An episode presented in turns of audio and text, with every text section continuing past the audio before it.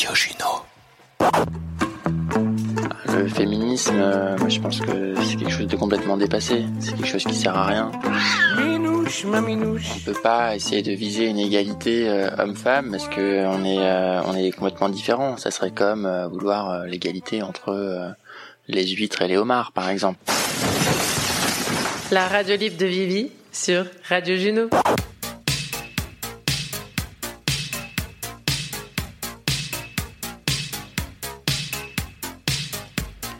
Bonjour à toutes et à tous, vous êtes bien sur Radio Juno pour la radio libre de Vivi. On va connecter la bonne humeur. Je veux le smile sur vos visages. Fermez les yeux, mettez-vous au volant d'une voiture, fenêtre ouverte. Il n'y a pas la clim ou au vélo de vos rêves. C'est la fin de l'été, la température est idéale, le soleil vous caresse le visage. La petite route sinueuse à travers la montagne vous conduit à un spot de baignade où vous serez seul au monde. Vous vous y baignerez nu. On se retrouve après ça.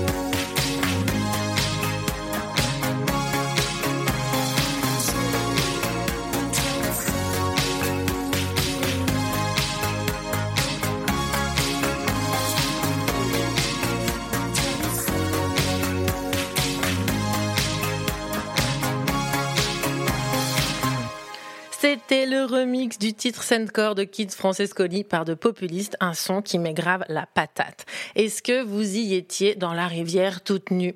En parlant de nudité, il m'est arrivé quelque chose de surprenant dont je voulais vous faire part tout de suite en ouverture. Ouais, bam, c'est ma radio libre, donc je vais commencer en ouvrant ma gueule. En Ardèche, se baigner à poil, c'est une discipline. Un ami m'a même partagé ce dicton local, tu peux pas venir en Ardèche si tu n'es pas prêt à quitter tes vêtements. L'histoire commence quand mercredi dernier, je vais rejoindre ma pote Mich Mich au bord de l'eau. Temps idéal, soleil de septembre et la température de l'eau qui va bien. Nous voici donc sur une digue cachée sur le Chassezac. On est une quinzaine de personnes posées à droite à gauche. Certaines et certains sont nus. Ils et elles méditent sur des rochers tels quels des petits bouddhas qui fleurissent de l'eau. Mich Mich et moi, on se dort la pilule en parlant cul normal. On contemple ce magnifique tableau de hippie ardéchoise et on kiffe. Quand tout d'un coup, euh, madame, on va peut-être se rhabiller là. On lève les yeux, deux gendarmes sur la digue qui nous mataient de haut. Dois-je préciser qu'on était dans notre plus simple appareil? Oui, parce que cela les a mis dans une situation inconfortable, celle où pour nous regarder sans nous sexualiser, ils nous ont carrément méprisés. C'était bien plus simple. Pas de bonjour, pas d'empathie, pas de dialogue possible. J'ai donc remis ma culotte, mich aussi, sous leurs yeux, puis pour rire, j'ai lancé « ça va, pour le haut, c'est pas interdit encore ». Oui, parce que je pars du principe que les hommes n'ont pas d'amende torse nu, donc moi non plus. Et ils me répondent Pour le haut, on dira rien pour cette fois, ça passe. Grand prince. Non mais mec, t'es sérieux? Tu pensais vraiment que j'allais cacher mes tétons de meuf? Bref, si en Ardèche on peut plus baigner à poil tranquille, je commence à douter légèrement de ce monde. Et comme l'autre soir, un mec de 60 ans m'a gentiment expliqué que c'était un faux combat, nos libérations de tétons, je vais m'arrêter là. Parce que c'est vrai quoi, disposer de son corps comme on le souhaite, non mais et puis quoi encore? Se retrouver nu au sol, face à deux flics, se faire mater, être en position d'infériorité, sans dire que l'on n'a aucun pouvoir, toucher sa vulnérabilité, fermer sa gueule, baisser les yeux, remettre sa culotte sur leur regard insistant. Tant que je vivrai des rapports sociaux et de domination comme ça, moi je ne fermerai pas ma gueule. Parce que ça a l'air de rien, mais ce qui s'y joue est bien plus profond et cela rejoint tout ce qui me passionne, le rapport aux autres et comment être au monde. Alors go sur la radio libre de Vivi, parlons, échangeons, rigolons, cultivons de la joie, de l'empathie, de l'amour, bordel. Bla bla bla de la pouki. Et un petit coup de douchette sur la minute. Ferme la porte à la pouki dans le sur Radio Juno. Au programme ce lundi 6 septembre dans la radio libre, on va parler de célibat heureux avec comme première invitée Garance. Dans cette émission, je mettrai aussi à l'honneur Irène Drezel, artiste électro que j'adore. Vous découvrirez deux de ses sons. On pourra aussi l'entendre parler au micro car j'ai eu la chance de l'interviewer. Ensuite, on ira converser de dépendance aux écrans avec Manu. Il y aura aussi l'horoscope des familles façon Vivi et pour finir en beauté avec un ou plusieurs tirages de cartes en direct, Amélie sera avec nous. Si d'autres sont intéressés en fin d'émission et que le temps nous le permet, je vous invite à nous rejoindre. Je rappelle le concept de la radio libre. Il y a de la place pour tout le monde, pour l'impro, vos réactions, vos histoires. Vous êtes les bienvenus à venir réagir en direct. Rendez-vous sur la buvette du site de radiojuno.fr où se trouve le lien Zoom pour accéder au salon virtuel de la radio libre de Vivi et interagir entre vous et avec moi. Est déjà présente dans ce salon Petit Chat Garance. Est-ce que Garance, tu as connecté ton micro? Bonjour Garance. Bonjour Viviane. Merci pour ta présence. Ça fait chaud au cœur de t'avoir sur la radio libre de Vivi, sur la oui. première. C'est incroyable. Quel honneur. La première de la première. Je suis très honorée. Ah oui, là, il y a, il y a du lourd. hein. Écoute, Garance, il faut que tu saches qu'il y a une tradition. En fait, c'en est pas vraiment une, mais ça va en devenir une. J'adore faire le lancement de mon invité sur le générique de Game of Thrones. Cherche pas, faut pas comprendre. Donc, va. euh, tu vas, bah voilà, enfin, je veux dire, on, on est dans, on est dans le game, quoi. Donc, tu n'y Mhm. couperas pas. Garance, c'est parti.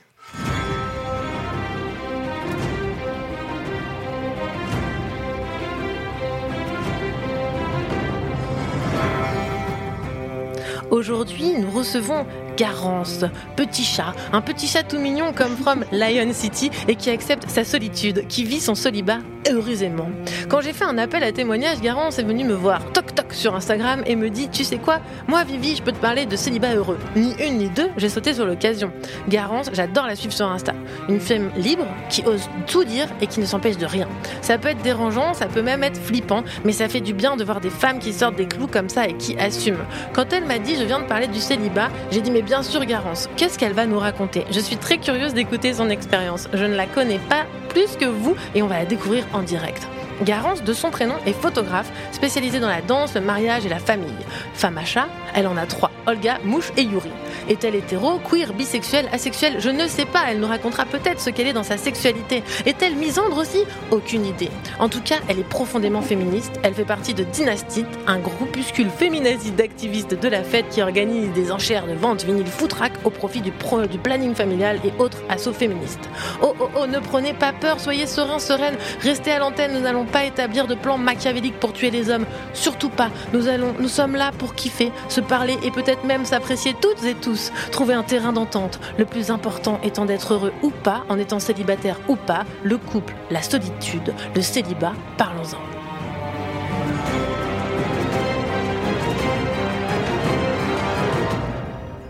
Bienvenue Garance. As-tu quelque chose à ajouter à ta présentation?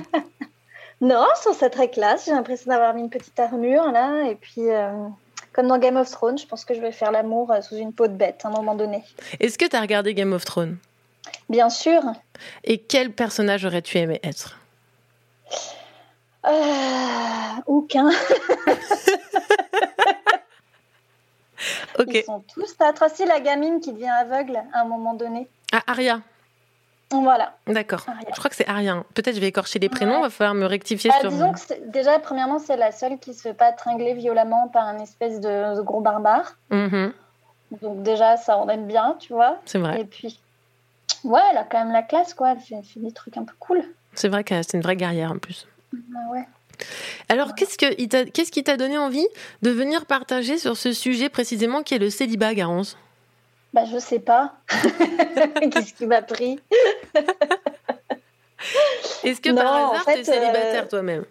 Et Complètement. Puis alors, moi, depuis des milliers d'années, quoi. Et Ah. hum, j'ai pas vraiment envie de changer. J'ai pas du tout envie. Et surtout, j'ai mis un temps infini avant de comprendre que j'étais vraiment bien dans le célibat et que c'était ce qui m'allait. Et euh, alors, ça veut pas dire que je suis fermée, euh, qu'il m'arrivera plus jamais rien, hein, mais euh, en tout cas, j'ai pas envie de vivre une relation de couple euh, conventionnelle. Ouais, je voilà. Et- Ouais. Est-ce qu'on peut commencer par définir ce que le célibat, toutes les deux, en fait, pour toi, histoire qu'on ait les mêmes mots, qu'est-ce que tu appelles une situation de célibataire? Bah pour moi, c'est ne pas avoir de, de mec régulier, quoi. Enfin, D'accord. voilà, ne pas avoir un, un, un gars à soi. Ça, ça serait un peu le, contraire du couple. Oui, ouais, ouais, c'est ça. C'est être seul et puis du coup, euh, bon, ça n'empêche pas d'avoir besoin de tendresse et de vivre un peu des histoires de temps en temps. Assez rarement, je dois dire, euh, mais euh, quand même. Mais voilà, donc en fait, on peut être célibataire, parce qu'en fait, célibataire, c'est un gros mot, tu sais, on a l'impression que tout de suite, c'est très lourd, qu'il se passe plus rien. Ouais, ouais. Et ben, hum, que justement, je trouve que quand on, quand on dit qu'on est célibataire, y a, derrière, il y a, y, a, y a une sorte de miroir en face de, en face de toi, qui, qui- avec le, visage de quelqu'un qui dit Ah, Je suis désolée. Enfin, qui renvoie vraiment euh, de la, une espèce de tristesse, quoi. Mais ça, c'est aussi parce qu'on est, euh, on est bassiné de, de, de ça, en fait. De, il faut surtout pas être célibataire. Euh, c'est euh, Bridget Jones euh, qui cherche absolument quelqu'un et qui euh, est prête à tout euh, pour se trouver un, un gars. C'est euh, vrai qu'elle nous a pas aidé, celle-ci. hein. ouais, les histoires qui se finissent bien euh, parce que euh, la meuf rencontre quelqu'un. Même dans les, les films ou les histoires où tu as des meufs qui sont un peu, euh, enfin qui qui sont un peu comme moi, euh, qui, qui sont un peu des célibataires. La plupart du temps, d'ailleurs, c'est des espèces de femmes d'affaires euh, Oui. qui n'ont pas le time, qui n'ont pas le time pour la, la bagatelle, quoi. Et ben, ces, meufs-là, même, tu vois, toujours dans les films, non, mais ça se finit bien parce qu'elle finit quand même par retrouver quelqu'un et tout ça. Et il n'y a jamais, jamais, jamais de figure euh, positive de célibataire, ou en tout cas très peu, ou en tout cas, euh, dites-moi qui. Oui, c'est vrai, à ceux qui nous écoutent ou celles qui nous Ouais. écoutent, si vous avez des figures de célibataires, je suis en train de réfléchir en même temps. Mhm. Et, et là, ai- Allez, bon courage Bon, bah, on, sera- bah, on va arrêter la radio libre ici. Et puis, bah, je reviens dans un mois quand j'aurai une réponse. Si, moi j'ai une réponse. Il y a un livre euh, qui est sorti il n'y a pas longtemps qui s'appelle euh, Le cœur synthétique, Ouais. qui a été écrit par Chloé Delhomme, qui est Ah. une petite féminazie. Tiens, tiens, tiens, tiens, tiens. Est-ce qu'elle ne lirait pas que de la littérature de bonnes femmes euh, féministes hystériques C'est fort probable. Et, euh, et en fait, euh, c'est ce bouquin est. hum, Alors moi, j'ai mis vachement de temps à accrocher parce qu'en fait, c'est une espèce de parodie de chick lit. La chick lit, c'est la, la littérature de de, de, de, de bonnes femmes, quoi. Enfin, D'accord. Voilà, de chick, euh, chick literature. je sais, j'ai un très bon accent. Oui. Et, euh, et donc, c'est, elle parodie ça. Et en fait, c'est une meuf qui est célibataire, enfin, qui se retrouve célibataire à 40 ans ou 45 ans, je sais plus. Et, euh, et qui se retrouve, enfin, voilà, essayer à tout prix de, de, chercher quelqu'un jusqu'à ce qu'elle se rende compte qu'en fait, ben, finalement, la réponse, elle est dans le célibat. Donc, c'est plutôt exactement, enfin, l'exact inverse de ce qu'on voit partout tout le temps. C'est euh, le parcours de quelqu'un qui prend sa liberté. et- Intéressant. Et Rappelle le nom du livre? Euh, le cœur synthétique. Le cœur de synthétique. Chloé Delhomme. Très bien. Bon, bah voilà, tous les célibataires qui ont envie de se faire du bien, ils savent Voilà. qu'ils peuvent lire ça. Alors, ce qui est génial, c'est que je t'ai demandé si tu avais des podcasts ou des, des ressources euh, à partager là-dessus, parce que j'ai envie qu'on découvre un peu d'autres univers euh, qui parlent de ça. Et donc, toi, tu m'as parlé du complexe du poil de Arte Radio, donc du poil, Ouais. le poil à bois, hein, pas le poil des jambes. Mm, mm. C'est ça. Euh, donc, Le c'est un- poil. du poil, le complexe du poil. c'est un documentaire de Mathilde Billot et on va tout de suite écouter un extrait, puis après on en parle euh, ensemble, on revient là-dessus. Yep. Ne gâchez pas mon célibat par vos conseils si délicats. Ça vous déçoit, ça vous dérange, vous déconcerte ou vous arrange. Moi je savoure ma liberté et peu m'importe les années. Quand j'étais enfant, j'adorais cette chanson. C'est Christine Elia. C'est une chanteuse qui venait tous les ans à la salle polyvalente de mon village. J'étais fan. Je me disais, quand je serai grande, je serai comme elle. Je serai célibataire. Toutes mes copines et mes cousines rêvaient de mariage et de prince charmant. Moi, cette idée me dégoûtait un peu. Je comprenais pas trop le délire.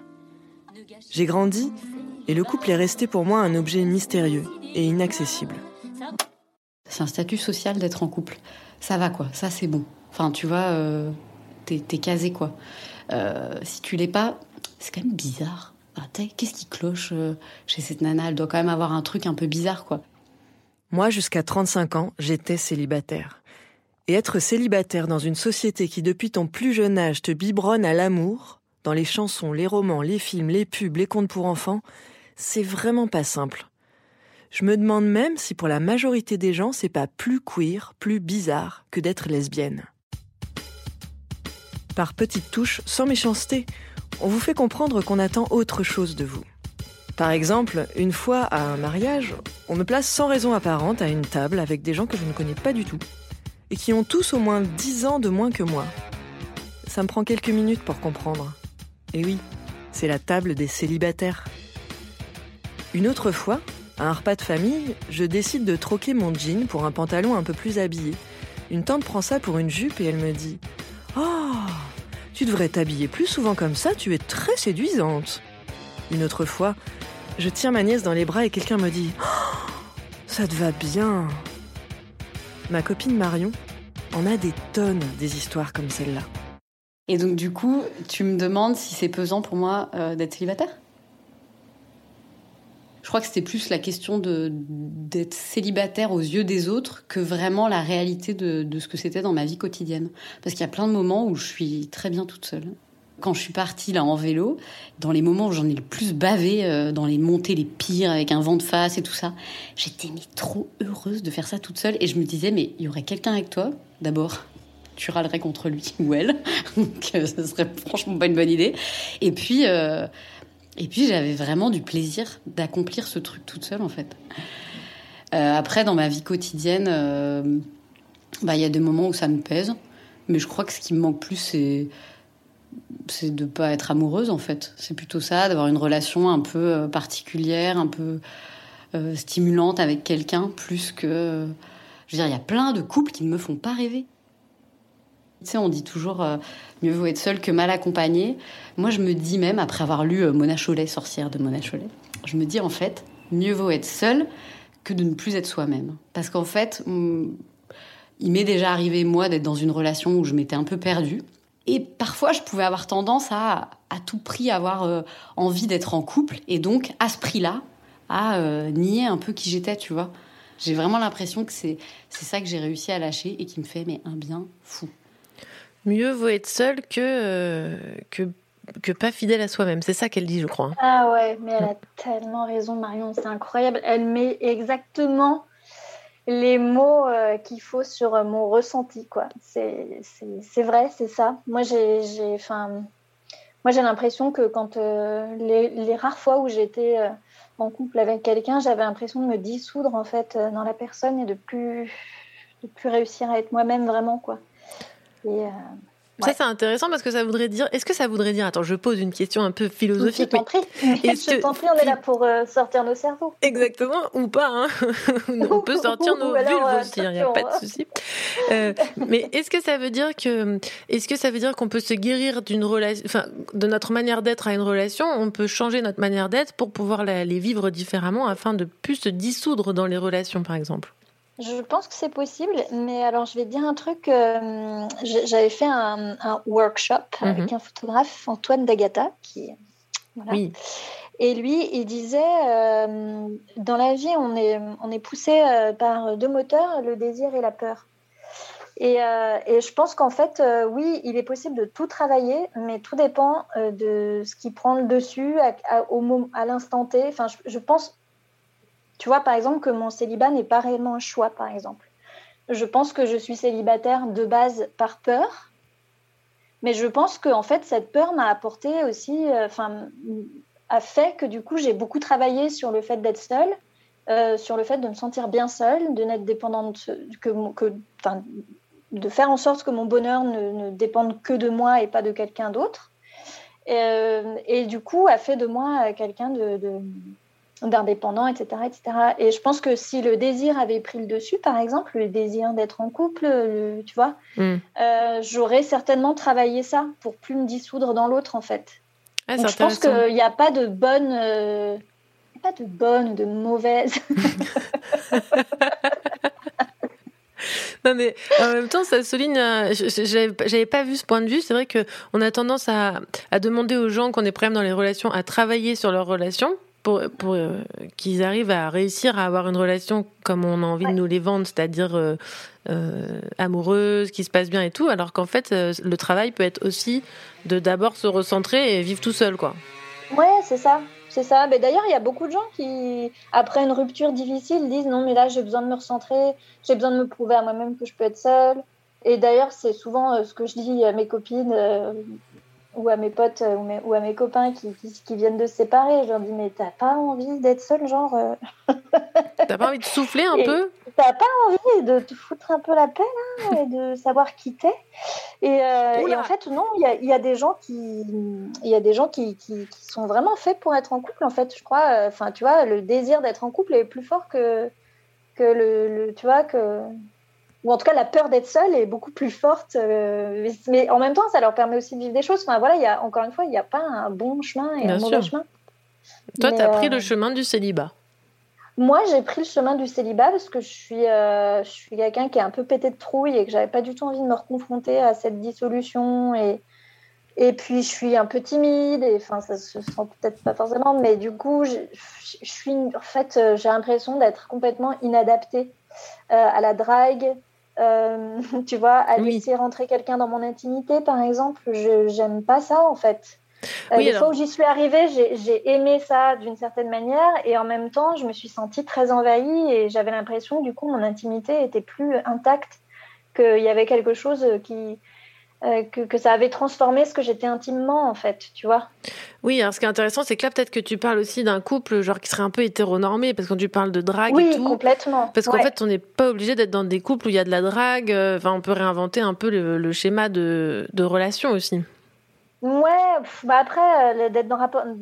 Quand je dis drague, je parle de rapport de séduction, tu vois. Mm. Et Je pense qu'au début, quand tu, quand tu te plais avec quelqu'un, il y a forcément ça. Et c'est ce qui est un peu émoustillant, que tu sois hétéro, euh, bi, euh, gay, euh, tout ça, quoi. Ouais, c'est vrai. Ouais, ouais. Je- pour moi, la drague, c'est pas un truc d'hétéro, tu vois. C'est un truc général, en fait, de Oui, c'est vrai. rapport amoureux. Ou de toute façon, au début, tu te dragues, tu vois.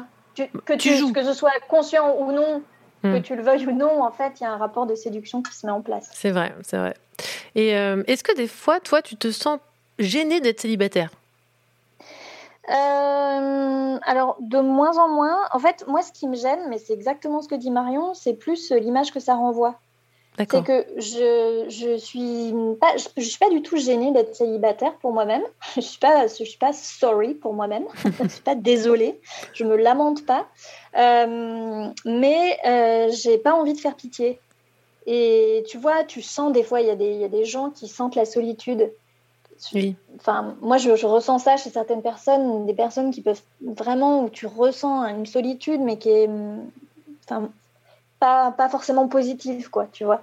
Et moi, j'ai pas envie de transpirer ça, j'ai pas envie de transpirer la solitude.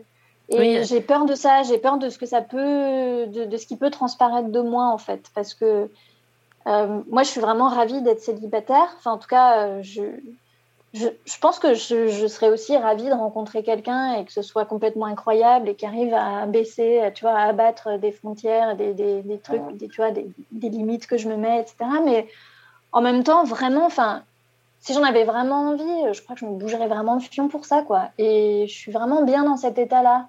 Et j'ai pas l'impression de végéter, etc. Et, et puis, j'ai Oh bah pas, en fait, c'est surtout que j'ai pas l'impression d'être seule, quoi. Je me sens pas seule, je me sens très, très rarement seule. Ça, c'est chouette. C'est-à-dire que tu arrives vraiment à vivre avec toi-même. Mais complètement. C'est enviable, hein. euh, ah ouais, et d'ailleurs le premier confinement, mais j'ai kiffé, mais j'ai kiffé de ouf. J'étais trop bien, j'étais trop heureuse. Bon, à passer les, la première semaine et demie où je me rongeais les sangs euh, parce que quand même la situation était très anxiogène. Euh, après, une fois installée dans ma routine, en fait, le fait de ne plus être euh, euh, confrontée à l'autre, euh, de devoir aller à l'extérieur, de devoir, euh, tu vois, être dans les rapports humains. en fait, ça m'a fait du bien, ça m'a fait une pause, quoi. Et moi, je suis quelqu'un ouais. de très sociable, et en fait, je, ça fait aussi du bien de voir personne et d'être seule. Et depuis, je, je protège encore plus cette solitude, en fait, parce que je me rends compte que c'est un, un besoin que j'ai vraiment profond d'être seule et d'être un peu une ours. Oh, j'adore. Une oursette. Une oursette, une oursonne. Une oursonne. Ouais. Enfin, une oursonne qui raconte des, des sornettes. Des sornettes. Et on va continuer parce que je vais rebondir euh, sur ce que tu dis. On va continuer un- avec un, un petit extrait encore du, du podcast et je pense que ça, ça va vraiment venir compléter ce que tu es en train de nous dire. C'est pas le couple le problème. Pour moi, c'est plutôt les, les- les dynamiques de domination dans le couple qui posent problème. Et c'était le cas dans, dans- dans- dans mon ancien couple.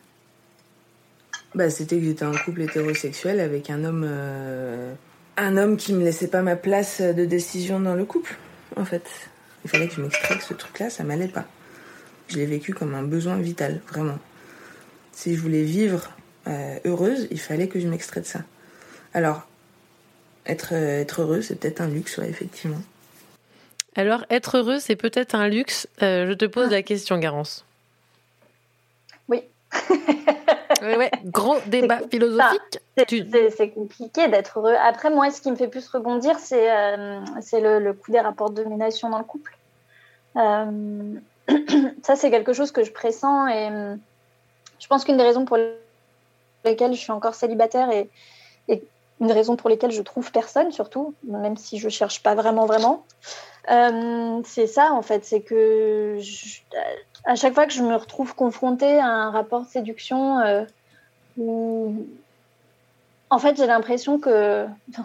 J'ai, bon, je vais, je, je- je vais faire une petite confession. Oh, j'adore les petites confessions. Oh. J'ai- pas fait de jingle confession, mais on va Ah, dire. Attends. il faudrait, il faudrait. La confession de Garance. Euh, en fait, je viens de, de passer là une phase bien misandre où j'ai Oh. vraiment, alors je me suis vraiment bien répandue euh, dans ma haine de l'homme avec un grand H. Attention, les ouin euh, commencez pas tout de suite à sortir les griffes. Et les mouchoirs et les petits violons, ça va bien se passer? Non, je ne te hais pas, toi, Jean-Paul, derrière ton, ton truc. J'ai vraiment. euh, c'est un truc que je présentais depuis très longtemps, euh, que en fait, les mecs de mon âge me correspondent plus. Ouais. Euh, J'y arrive plus, en fait. Je n'y arrive plus parce qu'ils sont encore trop bardés de. T'as quel âge, Garance? J'ai 30 j'ai 38 ans. Ouais, faut aller choper en dessous, là. Mais c'est ça, mais, Mais clairement. Toi. faut aller choper en dessous. Je, suis- je suis complètement d'accord. Il commence à être un peu déconstruit. Alors, euh, nous, on est, euh, enfin, les, les gens de ma génération et de la tienne, Oui. de la nôtre, euh, je trouve qu'ils sont en train de faire l'effort de se déconstruire petit à petit. Oui. Mais c'est violent pour eux, en fait. Je, je, je comprends cette violence, en fait. Je Grave. comprends ce qu'ils vivent. C'est OK. Je, je vois bien la violence que c'est pour eux. Je vois bien en quoi c'est compliqué, etc., etc. Mais en fait, j'ai plus, je peux plus, en fait, être patiente. Je n'y arrive plus. J'ai plus envie d'éduquer des gars. Ça ne m'intéresse plus. J'ai plus envie d'entendre ouin, ouin, ouin, en fait. J'ai envie de me trouver direct avec des gars qui se sont déconstruits, qui ont fait le job et en fait avec lesquels c'est fluide. Mais il y en a, hein, et franchement, mais je pense par contre, en Bien effet, sûr, alors, il y en a. que on, on va pas dire que, enfin, on va pas faire de généralité parce que surtout, ne faisons Oui. pas ça. hein, Toi-même, tu sais que c'est très dangereux. Mais. Mais euh, je pense que vraiment, en effet, euh, quand t'enlèves 10 ans, ils ont déjà beaucoup plus déconstruit que. Ouais. Ne serait-ce que 5, 6 ans, voire 10 ans, ils ont déjà beaucoup plus déconstruit euh, que nous, notre génération. Tout à fait. Ils sont beaucoup plus fluides. Quoi. Mm. Enfin, il y a quelque chose de beaucoup plus simple dans les rapports, euh, dans les rapports amoureux, de beaucoup plus égalitaire. Alors sans, tu vois, cherche, sans compter des points. En fait, ne pas se sentir dans un rapport de force, quoi. Complètement. Sentir que ben ça se situe pas là, la relation se situe pas là. Pour moi, le rapport de force, il est, il est, il est mortifère dans une relation. Enfin, dans- en tout cas, dans ma relation, quoi. Je-. Si je sens qu'il y a un truc où il y a quelqu'un qui prend le dessus, qu'il faut batailler, qu'il faut être à la hauteur, que, enfin, moi, c'est, je veux dire non, en fait. Ça Ou si je sens que, j'ai, ouais, voilà, j'ai pas envie, quoi. Et, euh, et Ben- bien sûr, j'en connais. Mais tu vois, en fait, ce que je dis euh, souvent, c'est il y a un gros problème quand j'entends il y en a des biens. Ouais, ouais, c'est sûr, il y en a des biens, mais c'est dramatique, en fait, cette phrase. Il y en a des biens. C'est dramatique, en fait.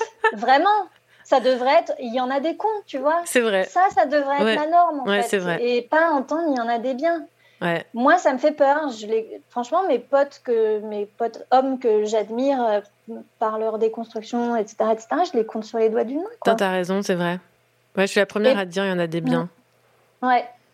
Oh. Bah ouais, mais moi aussi. c'est terrible. C'est une phrase qui est terrible, en fait.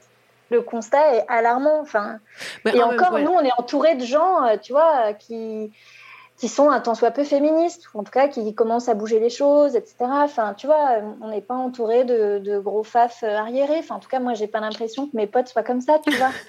Et je Moi, ne veux pas d'être ce qu'ils sont, tu vois, mais simplement, j'ai plus envie, putain. Bah, c'est normal, c'est normal. Et Surtout que t'approches des pas 40 ans. Normal. Ouais, voilà, j'ai plus envie de me bon, prendre quoi. la tête, quoi. Ouais, ouais, ouais. Et j'ai pas envie d'entendre ouin ouin ouin, en fait. Ouais, c'est normal. Euh, Tu vois, mes potes qui ont ce discours-là un peu, tu vois, qui se victimisent à mort, en fait, je peux plus, je, je sors de mes gonds, quoi.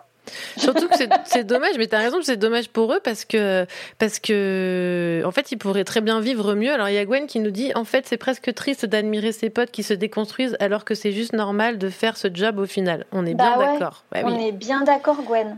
On est. Merci Gwen, hein, euh, qui est un Merci, homme. Gwen. Je précise. Ok, Gwen, vas-y, file-moi ton hume. Alors, la radio libre peut-être de, que ce de soir, je vais trouver l'amour. Voilà, je vais c'est, peut-être euh, cesser d'être célibataire. Ça- Peut-être que je- on, est- on en est là dans la comédie romantique de Garance. Ça, ça serait génial. hein. Moi, je veux bien que la radio libre se transforme en, euh, en, en- en terrain d'échange. hein. Enfin, tu vois, Ah moi, bah je, ouais. moi, je veux bien être la matrone à l'entrée qui dit alors toi, tu peux aller choper telle marche. personne et tout. Ça peut être. On va s'octroyer une petite mose musicale. Une mose. Une ok. mose, parce qu'en fait, une, une mose musicale.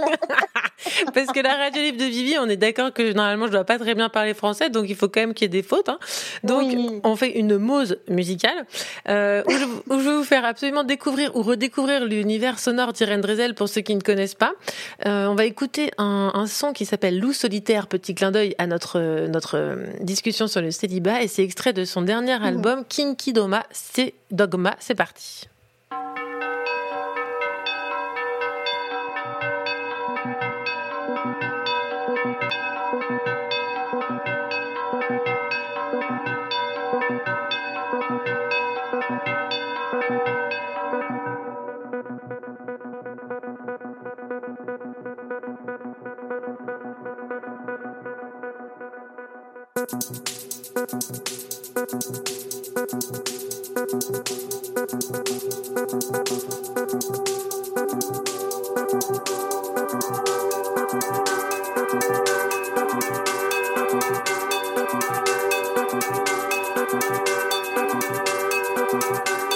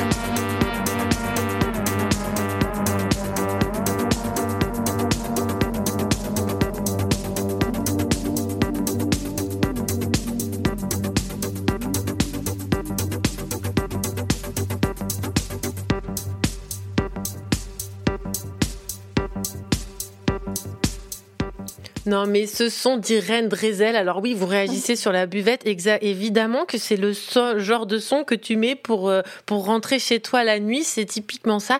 T'es dans le cosmos, t'es en osmose. On l'a tous fait. Enfin ici en Ardèche, c'est un petit peu nos petites euh, notre petit son de gang quand on est en vélo là en pleine nuit avec nos phares. Il y a la il y a la lune et tout et on est là avec ce gros son avec des enceintes et, et, et c'est juste un gros kiff.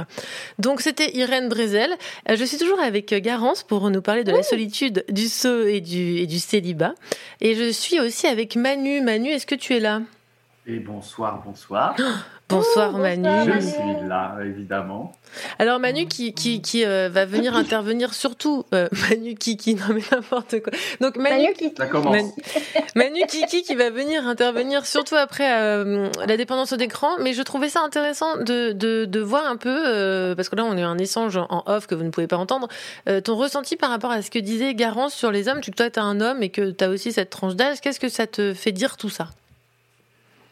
Eh ben, ça fait dire pas mal de choses hein, en vrai, hein, parce que euh, bah, parce que Garance, en fait, t'as dit. euh, moi, je suis assez d'accord avec toi. Vrai. Ah. Euh, non, mais tout à fait, tout à fait. Déjà, c'est, vrai qu'il y a quelque chose. Je pense que dans notre société actuelle, c'est vrai que le célibat, c'est quelque chose de vraiment très très mal vu. D'autant plus quand on est dans des. alors, moi, je dirais que ça peut changer de manière géographique quand tu es dans des grandes villes, tu as une certaine pression liée euh, à pas mal de choses, liées au travail, euh, euh, liées aux personnes que tu côtoies. Et comme tu disais à un moment, Garance, quand tu parlais à quelqu'un et que tu disais bah, à notre âge, toi, moi j'ai 37 ans, Mm. euh, on, est, on est à peu près tous, on, est, on est de la même génération. Quand il y a quelqu'un qui te dit, euh, ah, t'es avec quelqu'un, non, je suis célibataire, et là la personne elle te regarde avec des yeux en te disant, mais t'as raté quelque chose dans ta vie. En Ouais. fait, non, pas du tout. Tu n'as rien raté dans ta vie. Ça peut être un choix, ça peut être euh, une situation à l'instant T, mais euh, un- quelqu'un qui est célibataire, c'est pas du tout un échec en fait dans la vie. Au contraire, ça peut être une force parce que, euh, comme tu dis, euh, on s'affranchit de plein de, de, de plein de choses et on peut faire ce qu'on veut. Et moi, je suis 100% d'accord avec ça. Ah, ça Yes, fait plaisir. Bah Je ouais. suis 100% d'accord avec ça. Est-ce que tu es avec ton kit main libre, Manu Oui, Eh ben en fait, enlève-le, on va voir si on t'entend mieux. Eh ben, je l'ai enlevé. Je crois qu'on t'entend mieux. Euh, réagissez sur la buvette pour nous dire si on entend mieux Manu, mais euh, oui, alors Manu, je l'appelle aussi Manu ou Manuel, enfin ça dépend. Euh, et, et par rapport à la déconstruction de, des hommes, tu, voulais savoir ce que c'était un, un homme déconstruit. Est-ce que Garance, tu peux donner un peu ce que ce que ce que ce serait ta définition d'un homme déconstruit? Ma définition de la déconstruction, alors ça vaut pour les hommes, ça vaut pour euh, les blancs, ça vaut pour euh, en fait n'importe quel groupe de, de gens euh, euh, dominants entre guillemets, même si je, suis un peu, enfin, du mal avec ce mot-là, mais voilà. Euh, donc de gens qui, qui, qui, qui ont des privilèges, etc. En fait, euh, se déconstruire, c'est euh, euh, se regarder la gueule. Ouais. Voilà. C'est-à-dire, euh, en fait, c'est euh, questionner, euh, questionner qui on est, d'où on vient, euh, pourquoi on est ces mécanismes-là. En fait, c'est- questionner ce qu'on ne questionne jamais parce que c'est une évidence, en fait.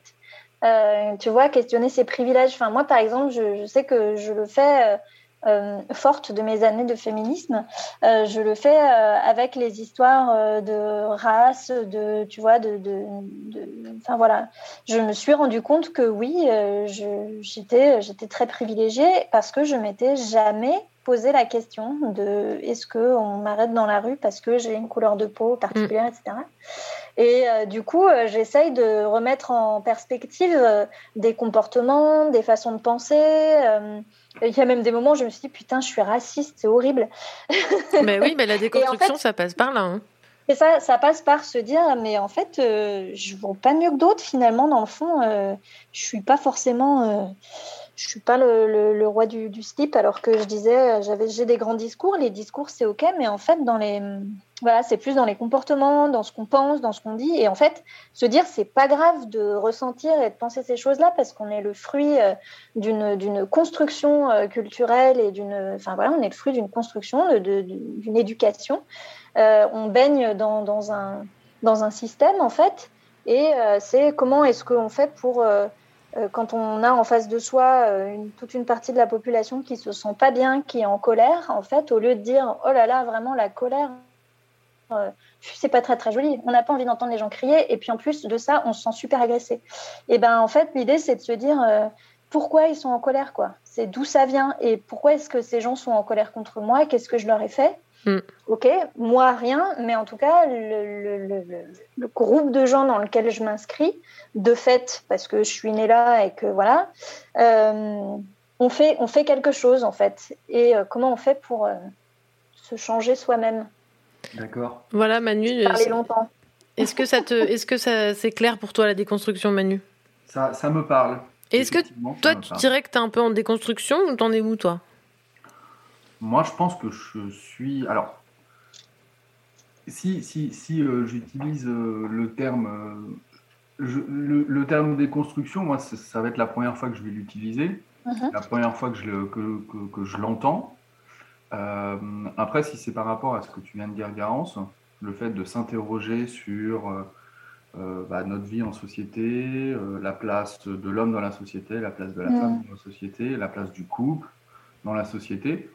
Effectivement, moi je pense que je suis euh, dans une phase de déconstruction parce que c'est vrai que c'est des, euh, sujets qui, euh, m'interrogent et euh, c'est des sujets que, bah, j'embrasse euh, vraiment parce que je trouve que c'est important que chacun en fait euh, trace sa voie comme, euh, il l'entend euh, et qu'il faut euh, quelque part euh, à un moment donné s'affranchir euh, de pas mal de choses.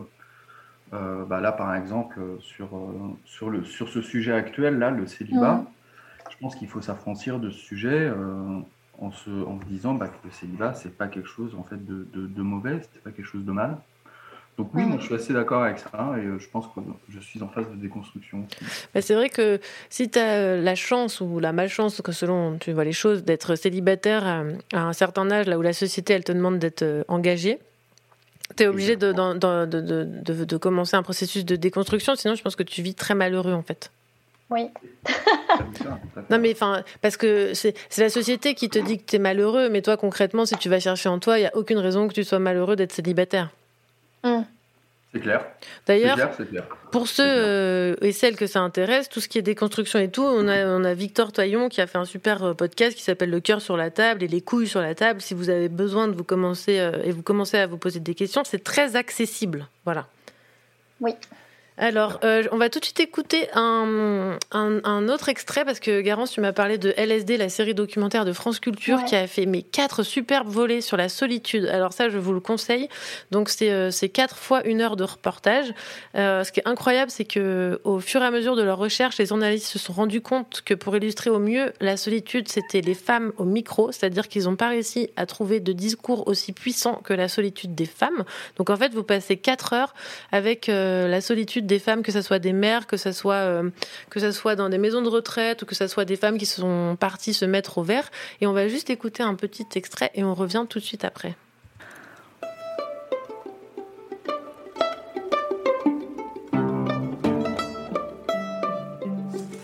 Je ne peux pas, personne ne le peut, ne pas prêter attention à la présence d'un humain. D'une coccinelle, d'un jet, d'un isard, d'une souris, oui, mais pas d'un humain. C'est un fait. Dès que je vois un humain, j'ai idée d'une relation entre lui et moi. Je m'en rends compte. Je ne peux pas faire comme s'il n'existait pas. Encore moins dans la position isolée dans laquelle je me trouve, que j'ai choisie dans laquelle je m'exerce et cherche à savoir si on peut vivre hors jeu, en ayant supposé qu'on le peut et que c'est une des conditions requises pour obtenir la paix de l'âme. C'est une hypothèse que j'ai faite et que je m'efforce de vérifier. Il n'y a pas de non-relation entre humains. Je ne peux pas, personne ne le peut, ne pas prêter attention à la présence d'un humain. D'une coccinelle, d'un jet, d'un isard, d'une souris, oui, mais pas d'un humain. C'est un fait. Dès que je vois un humain, j'ai l'idée d'une relation entre lui et moi. Je m'en rends compte. Il n'y a pas de non-relation entre humains. J'adore cet extrait parce que je partage complètement ce point de vue. Souvent, je dis même que quand il y a quelqu'un d'autre dans une pièce, même à côté, hein, je, je me sens jamais vraiment seule, pas dans ces conditions. Et je trouve que la non-relation, elle est vraiment pas possible à partir du moment où on sent et on sait qu'il y a la présence de l'autre. Garance, tu, tu penses quoi de cette notion de non-relation? Mais oui Moi aussi, je trouve que à partir du moment où il y a quelqu'un, en fait, ça me, ça me distrait. Ça me... Alors, peut-être que c'est aussi parce que j'ai pas l'habitude d'avoir quelqu'un à mes côtés tout le temps, tout le temps, tout le temps, tout le temps, et que du coup, je suis incapable d'en faire abstraction. C'est comme euh, les gens qui n'ont pas la télé, euh, quand euh, on va parler de la dépendance à l'écran tout à l'heure, mais tu vois, par exemple, moi, quand j'ai pas la télé, et quand je suis dans un café ou quoi, et qu'il y a une télé, mais je ne peux pas faire abstraction de ça. J'ai le regard rivé sur la télé, en fait. Euh, et ben les êtres humains, pour moi, c'est pareil. C'est, alors c'est parfois très agréable parce que euh, du coup j'ai envie d'être avec des gens et de communiquer. et puis en fait euh, sur du long terme, euh, ça m'est insupportable en fait. Et d'ailleurs mes amis le savent très bien et ils savent qu'il faut pas venir chez moi trop longtemps. Ok. Quand tu dis il faut pas venir chez toi trop longtemps, ça veut dire quoi? Bah ça veut dire euh, trois jours c'est cool, euh, quatre jours c'est beaucoup. Ah oui, 4 jours, ça commence à faire beaucoup. On n'est pas tous égaux là-dessus. hein. Ah ouais, ouais, ouais. Et moi, je sais que j'ai, j'ai, enfin voilà, je, juste au bout d'un moment, en fait, je me perds. Je, je fais pas ce que je dois faire. J'arrive, j'arrive pas à bosser, par exemple. J'arrive pas à bosser quand euh, quand il y a quelqu'un à côté. Je, je peux pas travailler en bibliothèque. J'ai jamais pu. Euh, tu vois, travailler dans un café, tout ça, je ne peux pas. Je suis distraite. Je n'arrive pas à me concentrer. Et je comprends. Alors, il y a, euh, quelqu'un sur le. Alors, je me permets juste de dire qu'il y a quelqu'un qui, qui se demande comment on fait pour passer à l'antenne. Donc, il faut avoir l'application Zoom. Parce que pour l'instant, euh, je n'ai pas de téléphone avec un standard. Donc, il faut absolument euh, l'application Zoom. Et vous allez dans la buvette et vous, et vous allez tout en haut de tous les messages. Et il y a le lien Zoom. Vous vous connectez et je peux faire rentrer l'invité qui veut venir parler. Et Martin, tu es le bienvenu. Donc, trouve un smartphone, télécharge l'application, clique sur le lien et on parlera de ton célibat avec grand plaisir. Voilà. Donc, euh, Garance, ouais, donc cette solitude euh, que, donc, que, que tu as besoin. Mais, mais ce que j'aime beaucoup dans cet extrait et qu'il faut, qui fait partie de l'épisode 4, donc LSD, c'est vraiment qu'elle parle du fait que dès lors qu'il y a une présence, c'est comme si il y a forcément une relation qui se crée, même si elle est vide. Tu vois Oui, ou pas ce que je veux ouais. dire? Oui, oui, bien sûr. Alors qu'avec ouais. un chat, ah bah, désolé, Ah. il y a pas. Enfin, pour moi, ça c'est pas la même chose. T'en penses quoi? Ah ben complètement. Alors, figure-toi bien, ma chère Vivine, donc j'ai trois matous Mhm. euh, que j'aime de tout bon cœur et qui, euh, qui font intégralement partie de mon quotidien, de ma vie, euh, de ma maison. Et, euh, et je me suis beaucoup interrogée sur l'archétype de la, la vieille fille à chat, parce Oh que oui. je suis vraiment la vieille fille à chat, quoi. Et, euh, et j'ai commencé un peu un travail euh, là-dessus, de photo. Euh, et euh, en fait, je me rends compte, moi, personnellement, mon expérience avec mes chats, c'est qu'en fait, le chat est fait pour le solitaire. Le chat habite la solitude, il la comble pas. Et en Mm. fait, ça, c'est quelque chose qui est, qui est, qui est très très important. C'est- C'est-à-dire qu'il fait vivre, il, il fait vibrer la solitude en fait. Il, il lui donne du confort, il lui donne euh, un peu d'âme. Euh, Oui, d'ailleurs, beaucoup de grands artistes, écrivains, tout ça, qui ont des grands moments Ouais. de solitude, ont leur chat à côté en général. hein. Mais ouais, ouais, ouais, parce que c'est très particulier d'avoir un chat. Le chat, il est toujours là. Enfin, moi, mes chats, ils sont toujours là, toujours, toujours, toujours, quoi. Ils sont collés à moi, on vit ensemble. En plus, moi, je, du coup, euh, je suis photographe en freelance et je travaille de chez moi. Donc, euh, ils ont l'habitude que je sois là à H24, quoi, les gars. Et une vie sans chat, ça, ça serait comment?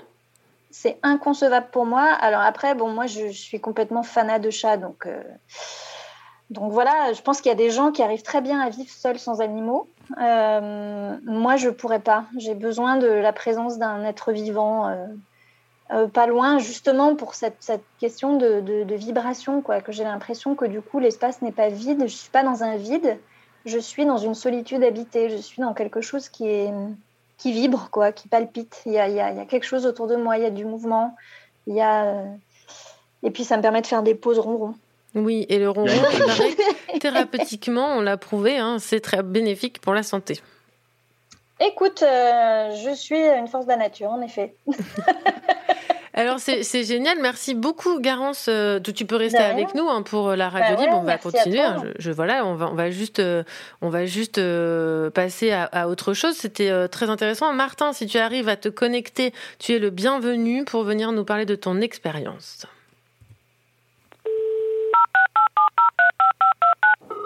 Magnifique. La radio libre de Vivi.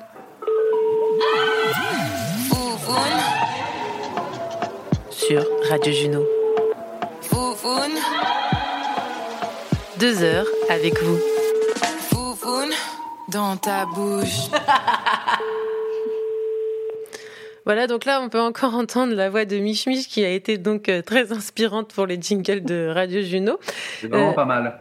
Elle, elle est forte, Mich Mich. hein. Elle a- dans ta bouche, elle- c'est elle- bien ouais, ça. Ouais, ouais. Donc, elle m'a donné très bon pas mal d'orgasmes aussi euh, par son micro. Hein. C'est pas à moi qu'elle les a donnés, c'est euh, au micro. Et donc, sans transition, on va partir au Matco Festival. C'était le 31 juillet dernier dans le Cantal où Irène Drezel a joué dans la nuit profonde. Et juste avant, dans l'après-midi, elle a accepté de répondre à mes questions. C'était ma première interview. Irène fait partie de ces meufs qui m'inspirent énormément par son pouvoir créatif, sa façon de mener sa vie, la puissance qu'elle dégage tout en restant humble, accessible et humaine. Je suis ravie de vous laisser en compagnie d'Irène.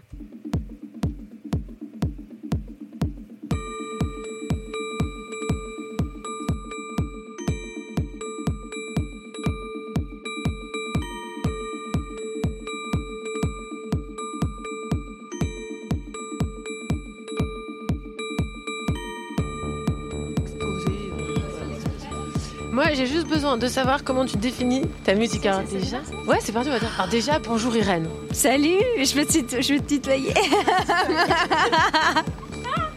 Alors, comment pourrais-tu présenter ta musique, Irène? Euh, je fais de la musique techno, euh, non, électronique avec des, hum, influences, des fortes influences techno, on va dire. Avec pas mal de mélodies. Oui, c'est quelque chose qui mène un peu à une transe au bout d'un moment. Voilà, il n'y a pas de voix. Euh, alors moi je trouve que ta musique c'est une invitation au voyage cosmique sous substance bien sûr. Est-ce que tu as envie qu'on en parle? Ah bah ça, je pensais pas qu'on pouvait en parler à la radio. Moi, c'est ça que. Bah oui, parlons-en. Alors à ton avis, est-ce qu'il y a beaucoup de gens qui prennent des drogues avec ta musique? J'espère. Parce que quand je compose, je pense à eux, toujours. C'est vrai? Oui. C'est sympa ça. Oui. Qu'est-ce que tu as envie d'en faire vivre? Euh, j'ai envie que qu'ils s'accrochent à la rambarde. Tu sais, quand il y a une rambarde dans les festivals, tu vois, j'ai envie qu'ils qu'ils tanguent euh, et qu'ils qu'ils partent loin, loin, loin. C'est fait pour ça. Mais quand je compose et que le, morceau me plaît beaucoup, enfin, et que je suis en train de faire un truc qui me plaît beaucoup, j'ai les yeux fermés et je pense que j'ai des relents aussi, moi, dans mon corps.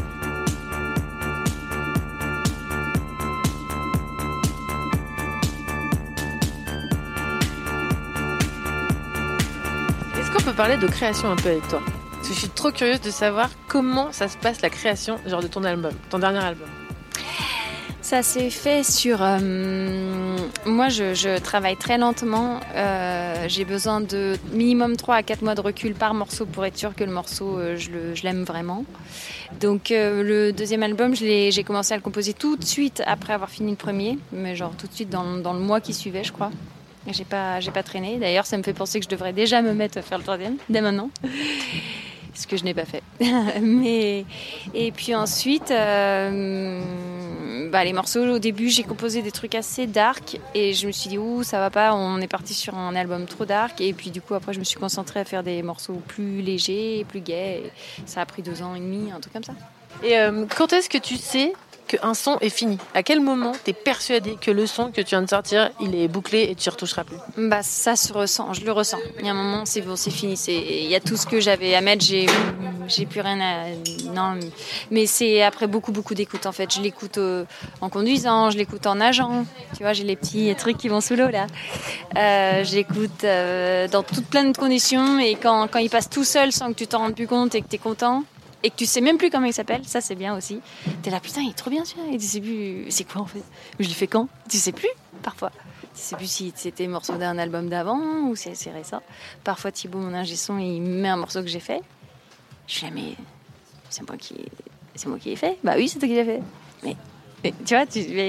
Bon bah, quand t'as complètement ce recul-là, quand le truc il passe tout seul, c'est qu'il est fini. Mais il faut du temps. Enfin moi en tout cas, c'est ma manière de travailler. J'ai besoin de temps.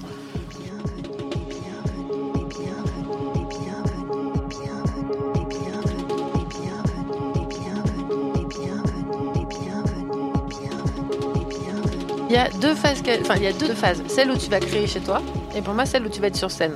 Je trouve que ça fait deux, deux parties assez différentes. Dans lesquelles que tu t'exprimes le plus, est-ce que- tu as une petite préférence ou comment ça se passe pour toi? Bah, c'est deux choses qui n'ont rien à voir. Et je pense que je préfère être chez moi. Mais parce que je suis quelqu'un d'assez sédentaire et puis euh, j'ai mon petit confort et puis, euh, et puis au moins il n'y a pas de risque en fait. Je pense que j'ai peur moi. Je suis quelqu'un, j'ai- j'aime pas les trucs. Je déteste l'expression sortir de sa, sa zone de confort. Là, je la déteste. C'est mon expression. Je la déteste, je la déteste. Mais euh, je trouve qu'elle dit bien ce qu'elle veut dire. Et en fait, euh, à chaque concert, c'est quand même, euh, tu, il y a une part de risque énorme. Tu sais jamais si ça va. Enfin, je devrais pas tenir ce discours-là. Je devrais être sûre de moi, dire ouais, ça va, ça, va, ça va défoncer et tout. Mais en fait, euh, non. Tu sais jamais. c'est quand même de l'électronique. Tu sais jamais si tu vois. Là, tout à l'heure, il y a une grosse panne, panne de courant parce qu'il flotte. Donc euh, oui, il y a toujours des aléas. Je me dis toujours bon, pourvu que ça se passe bien, quoi. Par confort, je dirais chez moi, mais après quand je suis sur scène euh, et que ça se passe super bien et que euh, les- le public est mortel, j'adore.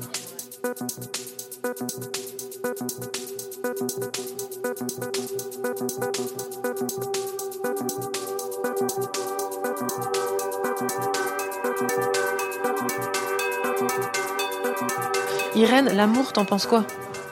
Mais je suis une grande amoureuse, moi.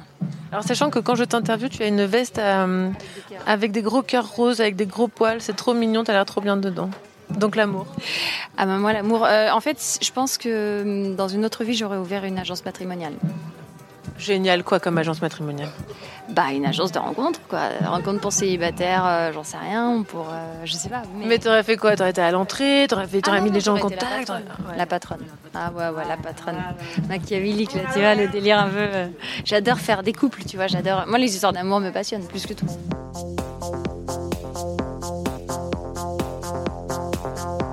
Et le sexe, t'en penses quoi? Bah, le sexe, oui, pareil. hein. Moi, ça va avec. Hein. L'amour sans sexe, euh, j'y crois pas. Euh, sexe sans amour, hmm, je sais pas, ouais, bof, hein, hein, moyen. Non, bah les deux ensemble. Hein.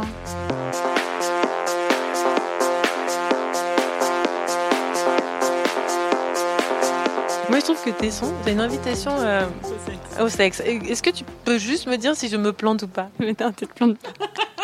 Non, mais en fait, tout, est, tout est comme ça. C'est hyper sensuel, en fait. C'est ça, être de la techno, c'est quand même très sensuel. Et oui, oui, euh, mais je pense que si à un moment, quand je compose, j'ai les yeux fermés, c'est que je kiffe. En fait, je prends, prends mon pied, entre guillemets. Donc, euh, oui, oui. Ouais, Merci pour tous ces gens qui auront des orgasmes sur ta musique. Et ben, et ça, c'est les plus beaux euh, retours que je puisse lire. Donc vous entendez bien, hein, si euh, vous avez des orgasmes euh, sur les sons d'Irène, n'hésitez pas à lui communiquer. Oui, oui, oui, oui, oui, oui, oui, oui, c'est quelque chose qui me tient vraiment à cœur. Selon toi, et je sais qu'il y en a plusieurs, mais aujourd'hui le meilleur son pour faire l'amour, c'est quoi? Elle ouvre les yeux, elle a peur, elle ne sait pas. Je sais pas du tout. Du coup, là, non, là, ça me perturbe comme question. J'ai pas la réponse, mais je vais y réfléchir. Et je sais que tu avais fait une playlist pour faire l'amour, non? Ah oui. Oh, bah voilà, ça, c'est ça, c'est ça qu'il faut mettre. C'est ça en fait. Ça s'appelle euh, musique. euh, comment j'ai appelé ça? Playlist euh, to make love euh, in a good way. J'ai la réponse à ta question. Euh, le premier, le premier morceau, je, je crois que c'est le, le morceau qui ouvre cette playlist ou un des premiers, je me rappelle plus. C'était Felstein et c'est, j'ai oublié le titre, mais il est dingue. Ah, il est dingue. Et euh, voilà. Si, si, c'est pas une playlist en fait, c'est une mixtape, pardon. C'est un truc qui dure une heure.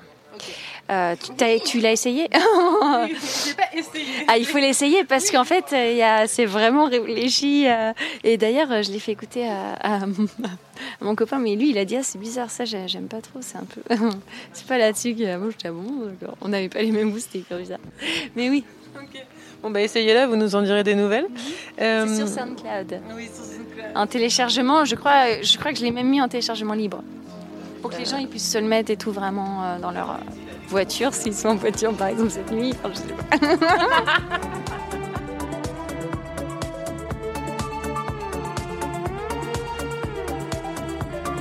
Yes.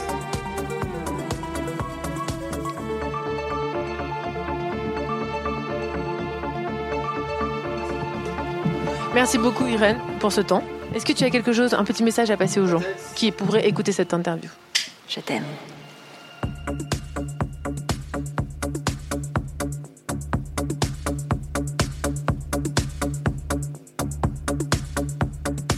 Et voilà, vous avez découvert un peu plus de l'univers d'Irène Drezel. Donc elle est présente sur SoundCloud, Spotify, vous pouvez trouver ses vinyles et vous pouvez suivre toute l'actualité d'Irène Drezel sur son site irenedrezel.com. Et on va passer du coq à l'âne parce que bon bah on adore les animaux et on va parler euh, de l'addiction aux écrans et pour papoter de ça, eh ben je vais accueillir Manu que vous venez d'entendre. Salut Manu. Salut Vivou, comment ça va? Ah, mais moi, ça va très bien. Je suis ravie que tu sois dans cette première émission de la radio libre de Vivi, l'officielle, parce que là, on n'est plus sur le crash test. Ça me fait vraiment plaisir. C'est un vrai honneur pour moi de faire la première émission.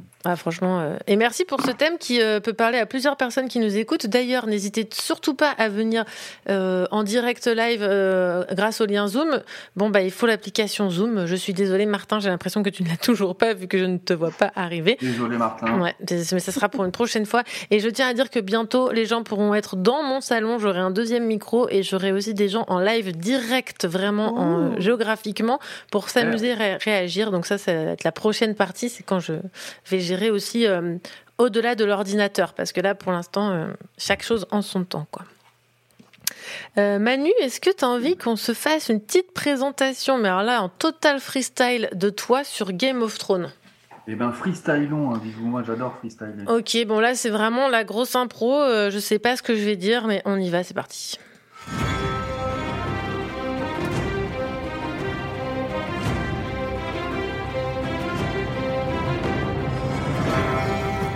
Aujourd'hui, nous recevons Manu, Manuel Latrouel de son surnom. Manu, Manu, 37 ans, qui habite sur Brie-sur-Marne, qui habite à Brie-sur-Marne. C'est un ancien golfeur. Il a eu une vie incroyable. Je pense qu'il a eu plusieurs vies. Il pourrait nous surprendre à nous raconter tout ce qu'il a vécu, mais il faut avoir beaucoup de temps, les amis, pour l'écouter. Manu, il a toujours le sourire. Il est incroyable. Il est un peu discret. C'est ce genre de mec avec des petites Adidas qui, dans un open space, ne fera pas du tout de remous, mais en même temps, il vous regardera, il vous écoutera et il apportera toute son attention sur vous. Manu, il peut aimer une femme en toute discrétion et ne jamais oser lui dire parce qu'il va être trop timide, il va avoir peur, elle va avoir peur que qu'elle ne soit pas euh, en retour avec lui en amour.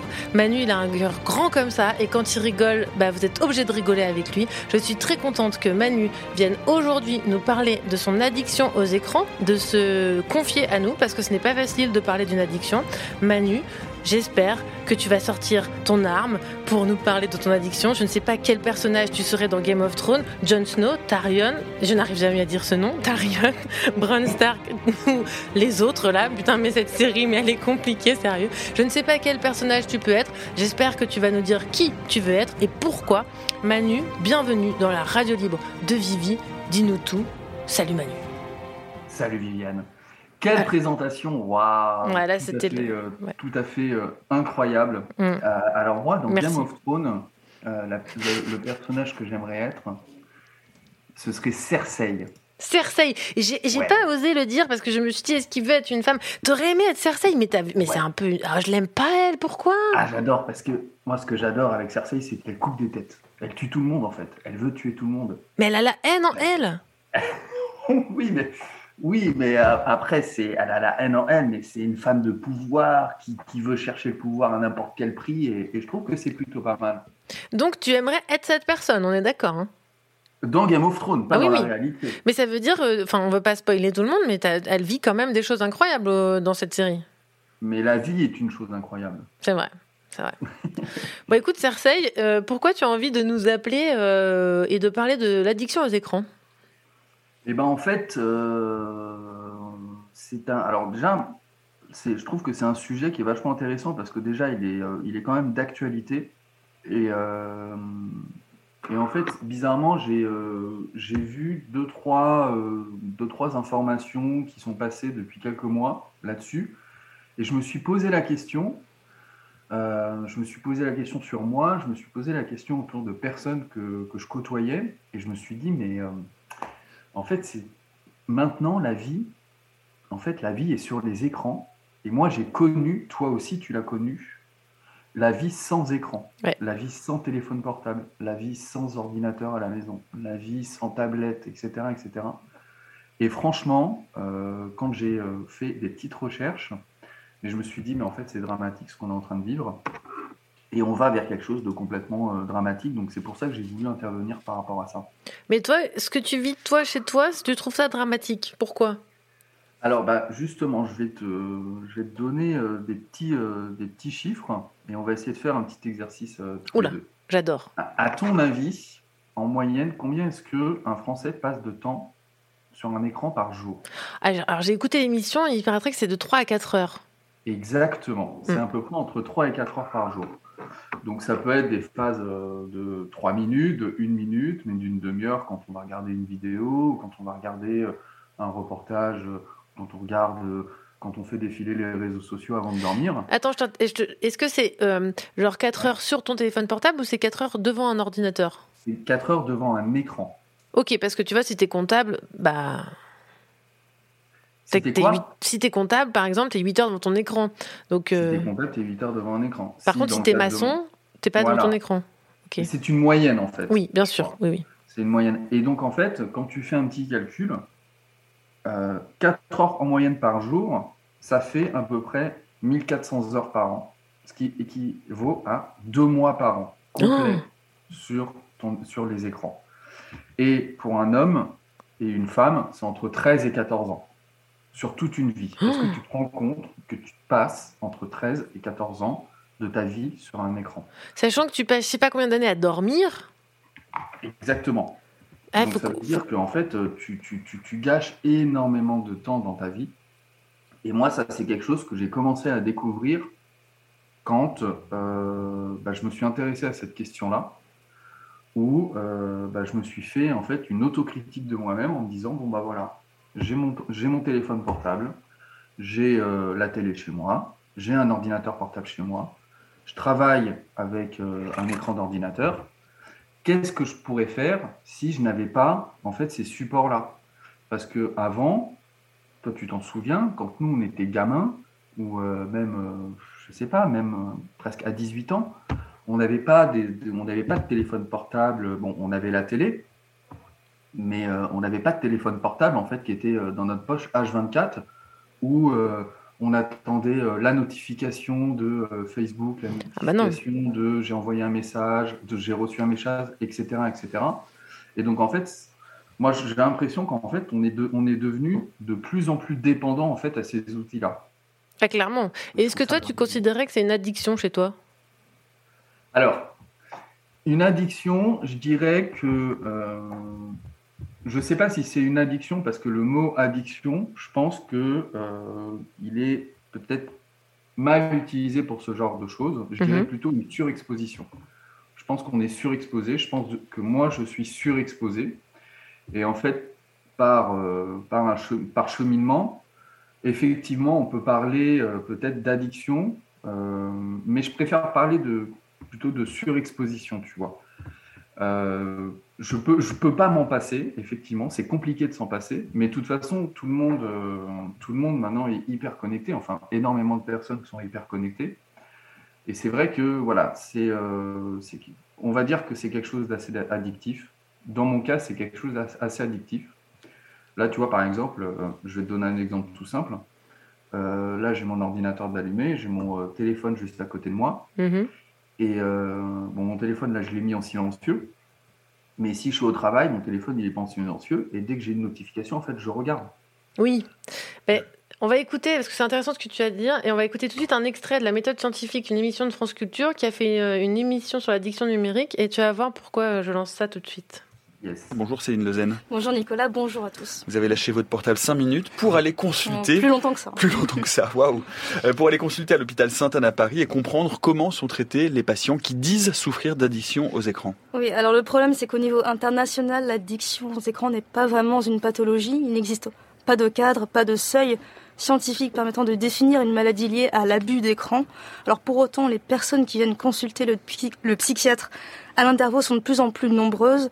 Il est spécialisé dans les addictions aux écrans et propose à ses patients des thérapies personnalisées en fonction de leur degré de dépendance. Pour certains, l'addiction Internet, c'est au-delà de 30 heures ou 40 heures. Le problème, c'est que ce seuil n'est pas défini au niveau international. C'est difficile de mettre un seuil. L'addiction, c'est quand vraiment c'est durable. Là où ça pose problème, c'est quand les conséquences sont trop importantes. Alors, tout ce qui est euh, réseaux sociaux, ce qui peut arriver, c'est la peur de manquer quelque chose. La peur de manquer quelque chose, c'est euh, dans notre réseau d'amis, on a l'impression que eux vont être plus au courant de choses qui se font et, et- et pas nous. Ça peut générer des, des frustrations, des, des jalousies, et puis surtout cette envie de cette hyper connexion qui fait qu'il faut tout le temps être connecté, de peur de manquer quelque chose. Ça génère aussi une angoisse. Vous, à travers vos patients, est-ce que vous avez pu déceler des caractères très stéréotypés? C'est rarement stéréotypé les, les gens quand ils viennent consulter, c'est parce que ça prend trop de place, il y a trop de conséquences. À partir de ce moment-là où il y a une souffrance qui est exprimée par le sujet, par l'entourage, alors là effectivement ils viennent consulter pour, pour ces conséquences-là, et notamment sous forme de dépression. Est-ce que toi, tu as l'impression de manquer des choses? Alors, bah ouais, 100%. 100% comme, euh, comme, euh, comme, comme ça a été expliqué. Euh, pour moi, le problème, c'est l'hyperconnectivité en fait. C'est, c'est la volonté d'être hyper connecté sur euh, tout type d'information. Et le fait d'être, de vouloir être hyper connecté, en fait, tu vas forcément passer à côté de quelque chose qui ne sont pas sur les réseaux, qui ne sont pas sur euh, ces canaux-là, en fait. Je vais te donner un exemple tout simple. Euh, moi, j'ai commencé à faire de la céramique il y a un an parce que euh, je trouvais que c'était. En fait, je faisais plus d'activités en dehors d'activités, on va dire, vidéoludiques. Donc, euh, moi, je suis quelqu'un qui adore les jeux vidéo, donc je fais des jeux vidéo, mais en même temps, euh, j'étais sur euh, bah, les réseaux sociaux, sur Twitter, sur Instagram, sur, Facebook. Je communiquais uniquement sur, avec ces réseaux-là. Et en fait, j'avais un petit peu perdu le fait de connaître des moyens de communication et des canaux de communication qui sont en dehors en fait de des écrans d'ordinateur. Donc c'est pour ça que depuis un an, moi je me suis inscrit à la céramique et en fait j'ai redécouvert déjà premièrement les relations humaines dans le cadre d'une activité. Ça c'est hyper important je trouve. Euh, on ne le dit pas assez, mais euh, une relation euh, humaine, ça vaut tout l'or du monde en fait. Mais d'ailleurs, ils en parlent. hein, Ils parlent que les gens qui peuvent arriver en consultation, en fait, ce qui leur manque, c'est des relations authentiques. Ce que tu es en train de décrire. Exactement, exactement. Les relations authentiques, le fait de, de- pouvoir discuter avec euh, quelqu'un en face à face, de voir sa réaction, en fait, ça c'est, euh, je trouve ça qui est le langage, le langage non verbal, tu vois, je trouve ça ce qui est, ce qui est vachement important, et c'est ce qui n'existe pas du tout sur euh, sur ces plateformes, sur ces canaux de communication.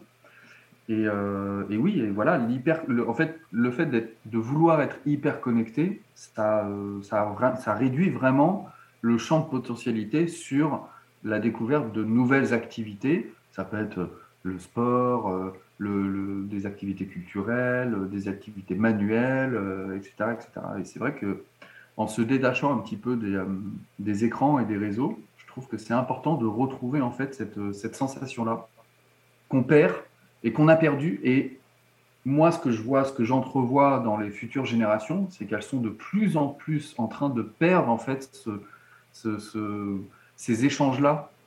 Quand on voit par exemple des, euh, des, euh, des jeunes qui sont euh, H24 sur, sur TikTok, sur Instagram et sur, sur des réseaux comme ça, sur Snapchat par exemple, moi ce qui me fait peur, c'est que eh ben, elles aient plus rien à raconter en fait, elles, elles aient plus, elles aient très peu d'expérience.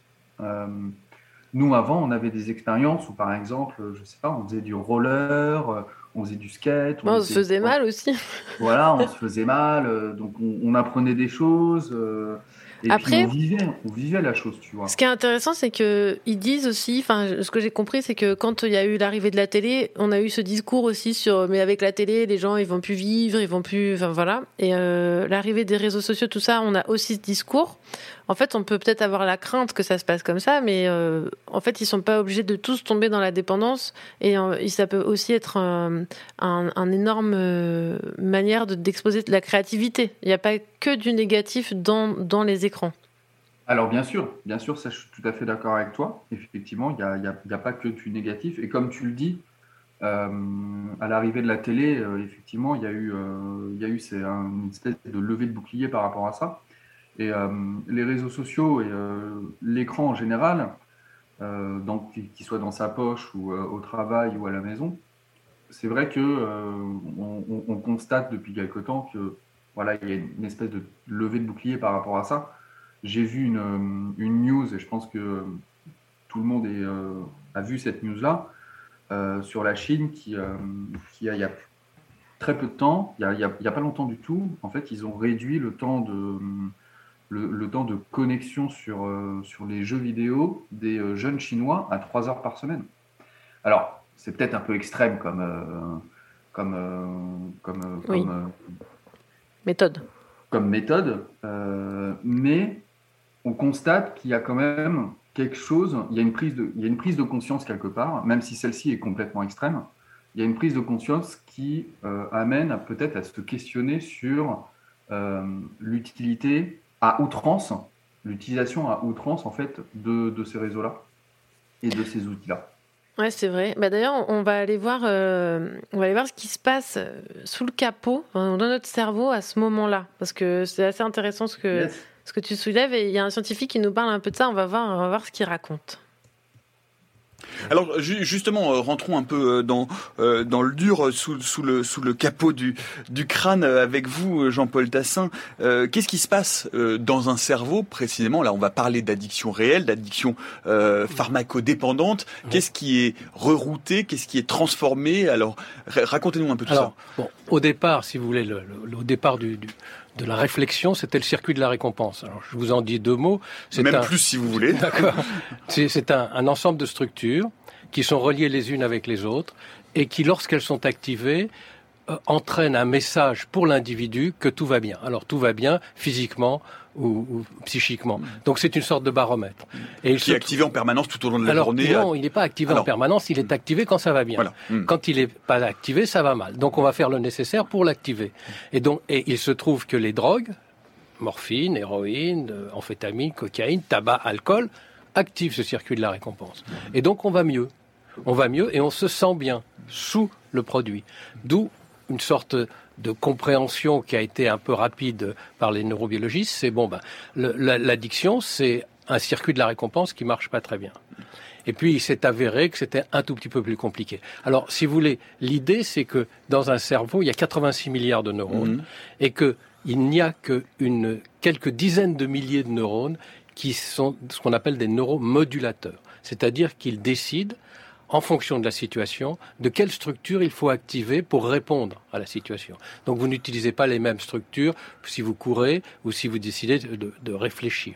Or, justement, les drogues interviennent sur ces modulateurs. C'est-à-dire qu'elles transforment l'équilibre qui peut exister entre certaines structures. Principalement dans le circuit dopaminergique, euh, si je ne m'abuse, Oui. ce que vous allez nous expliquer à l'instant. Alors, il se trouve que le, le circuit de la récompense est activé par le circuit dopaminergique, qui est un neuromodulateur. Et jusqu'à maintenant, enfin pendant un certain temps, on a pensé que c'était c'était à ce niveau-là qu'il fallait agir. Il fallait essayer de diminuer l'activité de ce circuit dopaminergique pour permettre à l'addict de se sortir d'affaire. Il se trouve que tous les produits qui ont agi directement sur le circuit de la dopamine, enfin indirectement ou directement, n'ont pas fonctionné. C'est-à-dire que l'addiction se maintient. Et ce que nous avons trouvé, mais d'autres aussi, c'est que en fait, il y a des phénomènes qui se passent en amont. Il y a d'autres modulateurs qui sont en amont de la dopamine. D'autres neurotransmetteurs Non, Mhm. modulateurs. Parce que vous voyez, vous avez les 86 milliards, ce sont des, des neurotransmetteurs, Mhm. et 50 000, ce sont des neuromodulateurs. Vous vous rendez compte, 50 000 Sur 86 milliards, hein, Mhm. c'est quelque chose, c'est un goulot d'étranglement. Et c'est justement là-dessus que ça marche. Or, ceux qui sont, les modulateurs qui sont en amont de la dopamine s'avèrent extrêmement importants parce qu'ils nous permettent de percevoir l'environnement et aussi de, de protéger notre cerveau de l'environnement. Et c'est ce lien qui existe entre le cerveau qui perçoit et le cerveau qui est protégé, si, entre deux, ces deux neuromodulateurs sont liés, et le- ce que font les drogues, c'est qu'elles font disparaître ce lien. Donc vous devenez extrêmement sensible à toute forme de perception, puisque les deux systèmes ne sont plus cohérents, et vous êtes, euh, sous- vous êtes impulsif, et brutalement, à l'occasion d'une d'une- d'un événement banal, vous avez un désir très fort. Donc ce désir n'est plus contrôlé. Et à ce moment-là, la seule façon de sortir de ce déséquilibre, c'est de reprendre de la drogue. Voyez Donc c'est la drogue elle-même qui, qui déclenche la déliaison, le dé, on appelle ça un découplage, et c'est la, et, et c'est la drogue qui permet artificiellement de recoupler les systèmes, et à ce moment-là on se sent mieux, pendant que la drogue agit. Et quand on a de la drogue, eh bien tout va bien, même si par ailleurs tout va mal. Quand on a de la drogue, tout va bien, même si par ailleurs tout va mal. Je trouve ça très intéressant. Il parle de, de beaucoup de drogues et le problème à l'addiction est vaste. C'est, ça peut être une addiction au sexe, ne l'oublions pas, à la nourriture, à la lecture. Et ce qui est intéressant là, c'est qu'il nous parle de, de substances alors que l'écran, bah, ça se mange pas, mais c'est quand même une source d'addiction.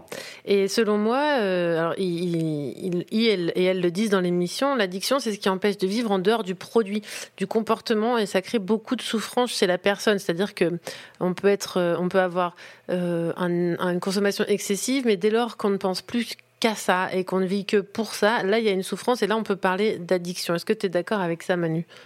Alors, je suis assez d'accord par rapport à ça. Et euh, je rajouterais même par rapport à ce qu'il euh, a dit. Donc, évidemment, euh, je pense, euh, en fait, le circuit de la récompense. C'est, je pense que c'est ça le point qui est hyper important. Le circuit de la récompense qui crée la, dopamine et puis après qui, euh, euh, qui construit tout le cycle euh, qu'on, a écouté.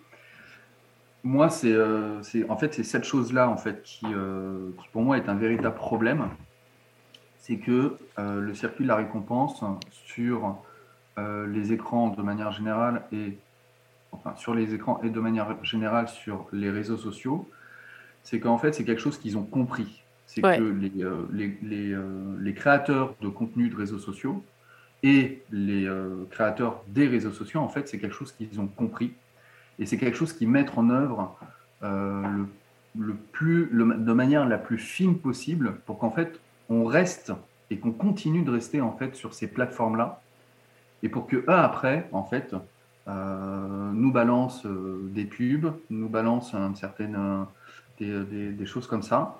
Et, euh, et pour moi, c'est ça vraiment le point, euh, le point spécifique euh, sur lequel il faut, il faut, il faut réfléchir.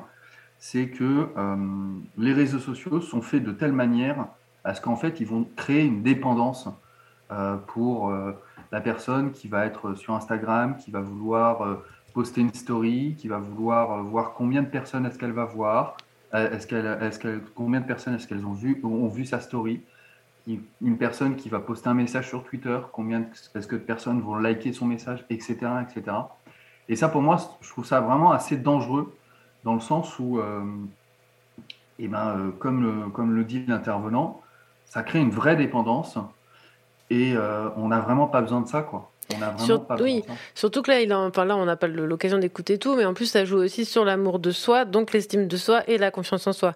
Parce qu'évidemment, ce circuit de récompense, euh, il peut être très dangereux, comme Tinder. euh, Enfin voilà, on parle souvent de Tinder, ça peut être vraiment un vrai piège et euh, ça peut être un dégommeur de, de, de, de santé mentale, en fait. hein. Ça peut vraiment vous foutre sans dessus-dessous, quoi. Exa- ex- Exactement. Et, euh, et moi, je trouve que c'est euh, que c'est dramatique euh, quand on voit, par exemple, sur ces réseaux sociaux-là, euh, des personnes qui sont, en fait, on voit toujours les mêmes personnes qui ont tous des vies fantastiques.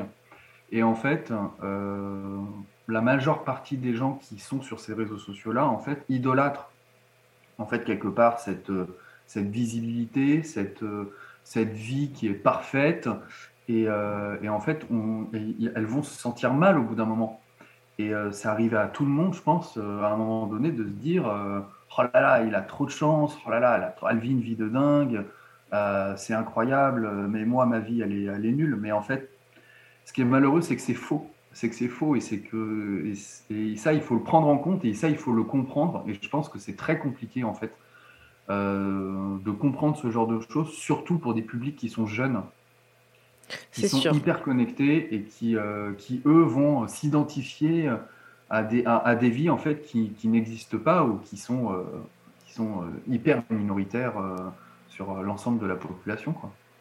Alors, j'ai un, je, je rebondis sur ce que tu dis parce que sur la, sur la buvette, il y a, y a Jus qui nous dit qu'il aimerait bien voir la question de l'addiction sous l'angle inverse. Qu'est-ce qui nous pousse à avoir des comportements addictifs? D'où vient la pulsion qui est en soi le symptôme d'un problème émotionnel racine? Je suis assez d'accord. Enfin, c'est-à-dire que, en fait, on peut développer une addiction à partir du moment où on a un vide euh, à combler, par exemple ou une angoisse euh, existentielle.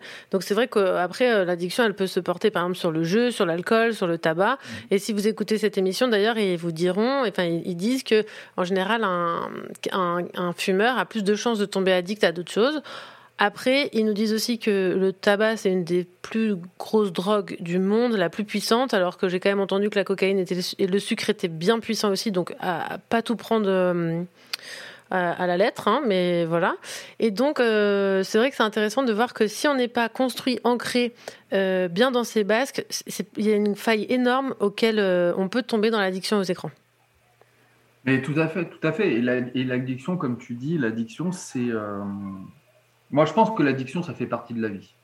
Parce que, comme tu dis, voilà, on a des addictions, on a des addictions qui, sont, qui peuvent être naturelles, comme par exemple le sucre.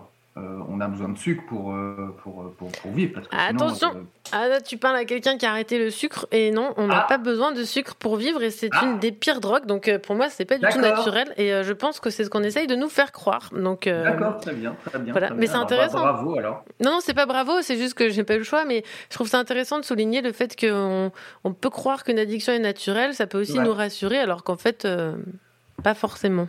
C'est vrai, c'est vrai, tout à fait, tout à fait. Alors je- j'en- j'enlève cette. euh, cet Tu effaces sucre, mais je, je, je pense quand même que on a des addictions. En fait, on, on est obligé d'avoir des addictions. Après, il faut évidemment mettre le curseur. Euh, on peut avoir des très fortes addictions, des, ad- des addictions qui sont saines, hein, des addictions qui sont un peu moins saines forcément. Mm. Mais euh, je, dirais, je, dirais que oui, comme tu dis, à un moment donné, l'addiction aux écrans et euh, aux réseaux sociaux, euh, pour moi, c'est euh, c'est quelque chose qui, en fait, qui, qui, qui n'est pas bon. Et, et en fait, moi, c'est quelque chose qui n'est pas bon. Pourquoi? Parce que j'ai, moi, je suis quelqu'un qui, donc, j'habite en banlieue et je, te, je, te- je te fais une petite expérience personnelle. Mhm. Moi, j'habite en banlieue et moi, je vais à Paris travailler tous les jours. Tous les jours, moi, je prends les transports en commun. Tous les jours, euh, je fais un aller-retour. Tous les, euh, enfin, assez souvent, je vais boire euh, bah, des verres, euh, des choses comme ça. Je me balade dans Paris, etc., etc. Et je ne sais pas si tu as remarqué, mais moi, je trouve ça tellement triste de voir des gens. Alors, dans les transports en commun, c'est simple, tu as 99% des gens qui sont rivés sur leur portable. Oui, oui. Ils ont, leur, ils ont la tête baissée. C'est c'est des gens, ils ont tout le temps la tête baissée, tu vois. Donc, ils, ils, prennent même pas le temps de, de, de regarder ce qui se passe autour d'eux, de, de, je sais pas, regarder les affiches qu'il y a dans le métro, regarder euh, la crasse qu'il y a dans le métro, regarder, euh, je sais pas, euh, des, des gens qui se baladent, quelqu'un C'est vrai que c'est intéressant quand tu es dans le métro ou ailleurs, dans des foules comme ça. Moi, j'aime bien lever la tête et puis me rendre compte euh, des autres personnes qui ont levé la tête. Et en effet, on n'est pas beaucoup. Et en général, euh, j'attrape mon téléphone portable et je baisse la tête. Non, mais c'est, moi, je trouve ça complètement dingue. Euh, comme quand tu es, par exemple, sur une terrasse de café, le, pour moi, la chose la plus triste au monde, c'est euh, tu es à une terrasse de café, à côté de toi, tu as un groupe de deux, trois personnes, et à un moment donné, bah, tu vois, ces deux, trois personnes, elles sont sur leur téléphone portable. Ah oui, alors- 30 cm l'une de l'autre, elles se parlent même pas. Alors moi, avant, j'avais cette image-là, Euh, j'a- j'avais ce, cette réaction-là, et un jour, je me suis retrouvée dans cette situation avec des potes. Mais en fait, je peux comprendre parce que, en fait, il y a des choses que tu peux faire à plusieurs sur les réseaux sociaux et qui sont drôles. Par, par exemple, t'es avec Bien tes sûr. potes, tu as envie de poster un truc, et du coup, ça, ça, ça, ça fait une émulation, ça fédère des choses, et on peut être à trois sur les écrans. Mais c'est vrai que vu d'extérieur, on peut juger la situation un peu. euh, un peu triste alors qu'elle l'est pas forcément. C'est aussi trois personnes qui ont le droit de se retrouver et juste elles ont pas envie de se parler, du coup elles se mettent sur leur téléphone portable aussi. Bien sûr, bien sûr, bien sûr. Mais c'est vrai que ça manque un peu de vie. ça manque, ça manque un petit peu de vie. Moi, Je trouve ça, je trouve ça dommage. Je préfère. euh, Et tu vois, il y a, il y a aussi quelque chose, c'est que euh, je trouve que les, les- les réseaux sociaux, en fait, ça. En fait, par exemple, pour les, pour, pour les gens qui sont, euh, qui vont être, qui vont avoir du mal à communiquer, tu vois, qui vont avoir euh, du mal à, à, à maîtriser en fait ce- ces, ces nouveaux langages de réseaux sociaux, en fait, ça va les exclure. Et comme c'est devenu quelque chose qui fait partie intégrante de nos vies, euh, quoi qu'on le veuille ou non, en fait, ça va exclure encore plus ces personnes-là. Je trouve ça encore un peu plus dommage. Ouais, comme plein de choses euh, qui excluent plein de gens. Exactement. Voilà. Alors, je, me permets de dire qu'il y a Mika qui nous conseille un documentaire sur la dopamine et les réseaux sociaux dans une mini-série docu d'Arte qui s'appelle Dopamine. Donc euh, voilà, si vous avez... euh, Moi, je mettrai tous ces liens euh, avec le replay de, de l'émission, si vous voulez. Dit vous- quelque chose, dopamine. Ouais, moi je l'ai pas vu, mais je, je vais aller voir. Et sinon, il y a aussi Jus qui nous dit que ça peut reporter le problème à l'extérieur quand on parle d'addiction et d'empêcher de travailler à la source et que chacun fait comme il peut. Je suis bien d'accord. Surtout qu'une addiction, ça peut être une béquille, ça sert à rien de l'enlever. Il y a des fois, il faut vraiment garder son addiction, c'est ce qui permet de rester en vie. Donc ça sert à rien de vouloir l'éradiquer comme. euh, comme, euh, comme, la, comme la, peste en fait. Euh, si quelqu'un a besoin de passer deux heures sur son écran parce que sinon il se fout en l'air, bah, des fois il faut peut-être mieux passer deux heures sur son écran ou euh, deux heures à manger euh, des pâtes ou deux heures à fumer des clopes. Enfin voilà, euh, chacun sa petite addiction. Et hum, sinon, il y a Féfé qui nous dit que les addictions saines et équilibrées sont des passions ou des habitudes, à mon avis. Donc voilà, c'est une- une question de langage, mais oui, c'est vrai que. Et puis on peut remodeler son cerveau, c'est-à-dire qu'on a le droit de décider si euh, en lisant 10 heures par jour c'est une addiction ou si c'est une passion. C'est bien nous qui décidons de l'histoire qu'on se raconte. C'est vraiment euh, notre, notre euh, endroit. On va faire une petite pause musicale avec un, un son que j'ai découvert. C'est Eddie De Preto avec Isolt et ça s'appelle Pause. Et ça va Mm. peut-être euh, nous faire du bien en parlant de tout ça. C'est parti. Allez.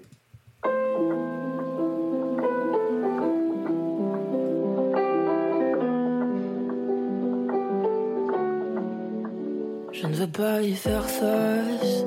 Je préfère me fuir, me fuir. Jusqu'à ce que je m'efface. Je préfère ne rien dire, ne rien dire. Je préfère oublier. Je préfère me mentir, me mentir.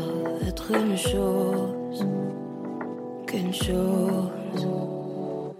On nous dit tenir, toujours sourire. Pour qui, pourquoi jamais faiblir? Dis-tu fais quoi pour pas périr? On nous dit même comment rire, comment faire genre pour se tenir. Toi tu fais quoi toujours pour obéir? Pose sur mon épaule tes peines et tes plaies. S'il le faut, je viendrai les penser. Pose sur mon épaule tes larmes, s'il te plaît. S'il le faut, je viendrai les sécher. Un fond de tristesse qui va me die, qui va me die. Pourquoi mes failles sont aussi claires là, dans la grisaille? Une dernière larme, je me relève toujours fier. Quand j'ai la rage, mais plus de sourire en l'air. J'ai plus de harne là, et je désarme là, jusqu'à me faire mal. Et je m'entends plus penser que des trucs sales plein la tête. Je ne dors plus, je ne bois plus, et voilà que mon cœur part en sucette. J'ai tout fait pour rien lâcher. Mais tu sais, toi, tu connais comment vrai je suis épuisé. Pose sur mon épaule tes peines et tes plaies. S'il le faut, je viendrai les penser. Pose sur mon épaule s'il te plaît. S'il le faut, je viendrai les sécher. On nous dit tenir, toujours sourire. Pour qui, pourquoi jamais faiblir? Dis-tu fais quoi pour pas périr? On nous dit même comment rire, comment faire genre pour se tenir. Toi tu fais quoi toujours pour obéir? Pose sur mon épaule tes peines et tes plaies. S'il le faut, je viendrai les penser. Pose sur mon épaule tes larmes, s'il te plaît. S'il le faut, je viendrai les sécher.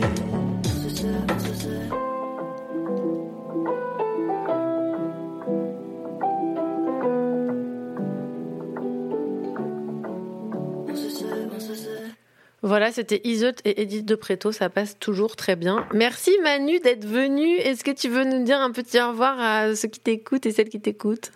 Eh ben absolument. Bah déjà, c'était vraiment un plaisir de participer à cette première émission et de, de- de débattre sur ce sujet-là. Euh, super intéressant et, euh, et j'espère revenir une prochaine fois. Ah bah Avec plaisir, de toute façon tu sais comment tu fais maintenant, hein. c'est très très simple hein. pour tout le monde d'ailleurs. euh, c'est parti. C'est d'une facilité absolue. Merci Manu, je te laisse rejoindre euh, le monde euh, du réel chez toi. Euh, et je te fais des gros bisous. Ciao, ciao. Allez, bisous, bisous. Alors merci pour, euh, bah, pour ce, cette intervention sur, euh, sur euh, l'addiction aux écrans. C'est un sacré dossier. On a vraiment plein de choses à apprendre. Je dirais que la première chose à faire, c'est de se regarder sans jugement si on a une addiction et si on, si on en a une. Moi, quand je passe deux heures à scroller Instagram, je me regarde faire. Je sais qu'à ce moment-là, je peux pas faire autre chose. Il doit y avoir une angoisse, un vide à combler. J'accepte. Si c'est pas Insta, ça sera le plafond, de la bouffe ou autre chose. Quand on a un comportement addict, on le sait. Il y a plein de manières pour venir soulager sa personnalité qui est en souffrance afin de pouvoir doucement lâcher nos addictions. Il faut, il faut bosser là-dessus et chercher des gens compétents qui peuvent nous aider. Celles et ceux qui ne sont pas addicts, je vous envie un peu et en même temps, vous ne vivrez jamais Game of Thrones ou Downton Abbey, pour n'en citer que deux, avec la même intensité que moi, parce que l'addiction aux séries, ça existe aussi. Oh mais ils m'ont mis la fièvre Ah, mademoiselle, t'es charmante. Radio Juno. Aujourd'hui, en ce 6 septembre, c'est le jour de naissance du Père Solstice, un personnage que l'on pouvait croiser d'antan dans les bars parisiens, les soirs des 21 décembre au solstice d'hiver. C'est aussi l'anniversaire de J'ose la formulation ma muse photographique que vous voyez sur mon compte Instagram Yaya. À vous deux qui êtes nés un numéro 6, je vous souhaite un très beau jour selon moi. Enfin, euh, excusez-moi, je vous souhaite un très belle entrée dans votre nouvelle année.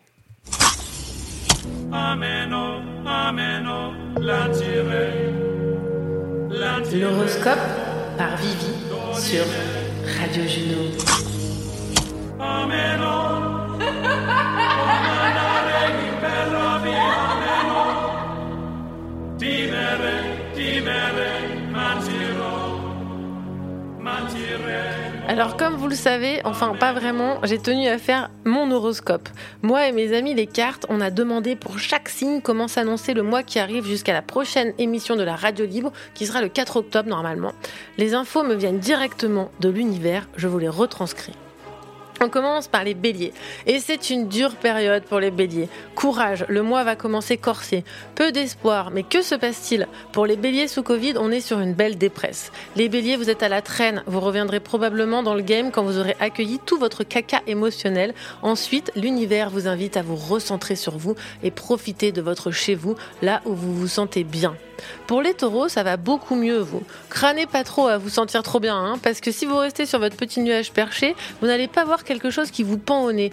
Ne négligez pas ce qui, se présente de nouveau à vous. Ouvrez les yeux, les taureaux. Trop d'utopie ne vous mènera nulle part sauf dans le mur. Les gémeaux, vous avez les pleins pouvoirs en vous, la force est en vous. Il suffit de l'utiliser avec intelligence. Baissez la garde, les amis, arrêtez d'aller au combat. Vous vous perdez beaucoup trop là-dedans. Si vous, si vous laissez aller votre force avec intelligence émotionnelle, vous attendrez des moments de grâce. Faites-vous confiance, les gémeaux. Les cancers, ça se passe tranquille. On approche carrément de la sagesse bouddhiste pour les semaines à venir, excepté que vous vous laissez aller à beaucoup de plaisir. Pour que l'univers vienne vous recadrer sur autant de plaisir, c'est qu'il vous invite à vérifier si ceux-là sont profondément bons pour vous et non pas un échappatoire. Je vois une belle sensibilité à cultiver pour les cancers le mois prochain. Les lions, c'est le mois de la contradiction totale qui arrive. Vous m'avez l'air bien dans vos basques, mais voilà que le cosmos a frappé. Ça ne sera pas si simple. Des mouvements internes viendront vous remuer, vous déstabiliser, vous contraindre. Regardez ces mouvements avec lucidité et surtout ne les laissez pas prendre le volant et avec beaucoup de tact, vous garderez le cap. Que c'est beau chez les vierges. Prévision cosmique sous le signe de l'amour pour le mois qui arrive. Vous allez baigner dedans. Et bonus d'amour plus plus plus si vous êtes en famille. Les vierges en liaison extra-conjugale seront en pleine extase. Attention tout de même à ne pas vous faire surprendre. L'univers vous met en alerte. Célibataire, couple, amant, maîtresse, hum, allez-y ce mois. Et pour vous, go les vierges. Les balances. Les balances, je vois votre instabilité. Je la reconnais. Courage, c'est bientôt un nouveau chemin qui arrive. Amis balance, regardez bien vos amitiés. Certaines commencent à gangréner et vous seriez capable de les regarder se dépérir. Allô, on se réveille les balances. Si tu es une femme et balance, tu as tout intérêt à soigner tes relations amicales. Cela ne sera que bénéfique pour toi. Les scorpions, pourquoi allez-vous envier et jalouser autant de gens? Vous perdez beaucoup de temps et d'énergie, cela vous crée des symptômes physiques en plus. Vous serez beaucoup plus apprécié durant ce mois-ci, encore plus pour les scorpions. Vous avez le feu. Scorpion, Scorpion, vous êtes le genre de personne à jalouser alors que vous avez toute la ressource en vous. Renseignez-vous sur le syndrome de l'imposteur et ne vous privez pas de faire la teuf, me dit l'univers. Les Sagittaires, il est grand temps de rentrer à la maison là. Vous êtes, vous vous êtes égaré en chemin et c'est pas le meilleur chemin pour vous. Il serait vital d'aller chercher la paix. De toute façon, l'univers est sans équivoque, il fera tout pour vous mettre à terre si vous ne vous retrouvez pas dans votre cocon. Sachez qu'il vous réserve une belle évolution si vous acceptez de décélérer. Chez les Capricornes, on est un peu à fleur de peau, je le vois. Pas de souci, restez avec vous-même, voire même reclus, et doucement, de nouvelles énergies arriveront. Prenez soin de votre sensibilité, les capris, vos envies, vos émotions. C'est un peu nouveau pour vous. Vous vous sentirez peut-être un peu seul face à ça. Une nouvelle facette de vous va s'exprimer ce mois-ci. Gardez le cap, les Capricornes. Les versos, wow, wow, wow, les versos, ça va pécho, c'est le feu, c'est la passion. Même si vous êtes avec quelqu'un depuis longtemps, ça va renaître. Vous allez avoir un mois très sensuel, sexuel, très abondant. Et même si d'aventure sexuelle ou amoureuse vous n'aurez pas, votre amour propre sera au top du top. Sans parler que financièrement, ça roule, ça se met bien chez les versos. Belle rentrée chez les poissons et poissonnes. Vous serez très apprécié comme un nouveau souffle, un nouveau souffle qui vient sur vous. Et ce ne sera que le début de cette belle renommée. Évidemment, cela va attirer des personnes malveillantes. Vous avez la ressource en vous pour faire votre bulle de protection. Si vous leur accordez trop d'importance, vous risquez de vous rendre malade au sens propre du terme. C'est une invitation à un travail personnel face aux critiques et aux attaques. Bon mois qui va arriver à toutes et à tous. Et avant de repartir dans le cosmos pour le tirage de cartes, parce que là on est carrément, carrément sur la rampe de décollage, on va aller toucher les étoiles avec un autre son d'Irène Drezel, avec Victoire, extrait de son premier album Hyper Crystal.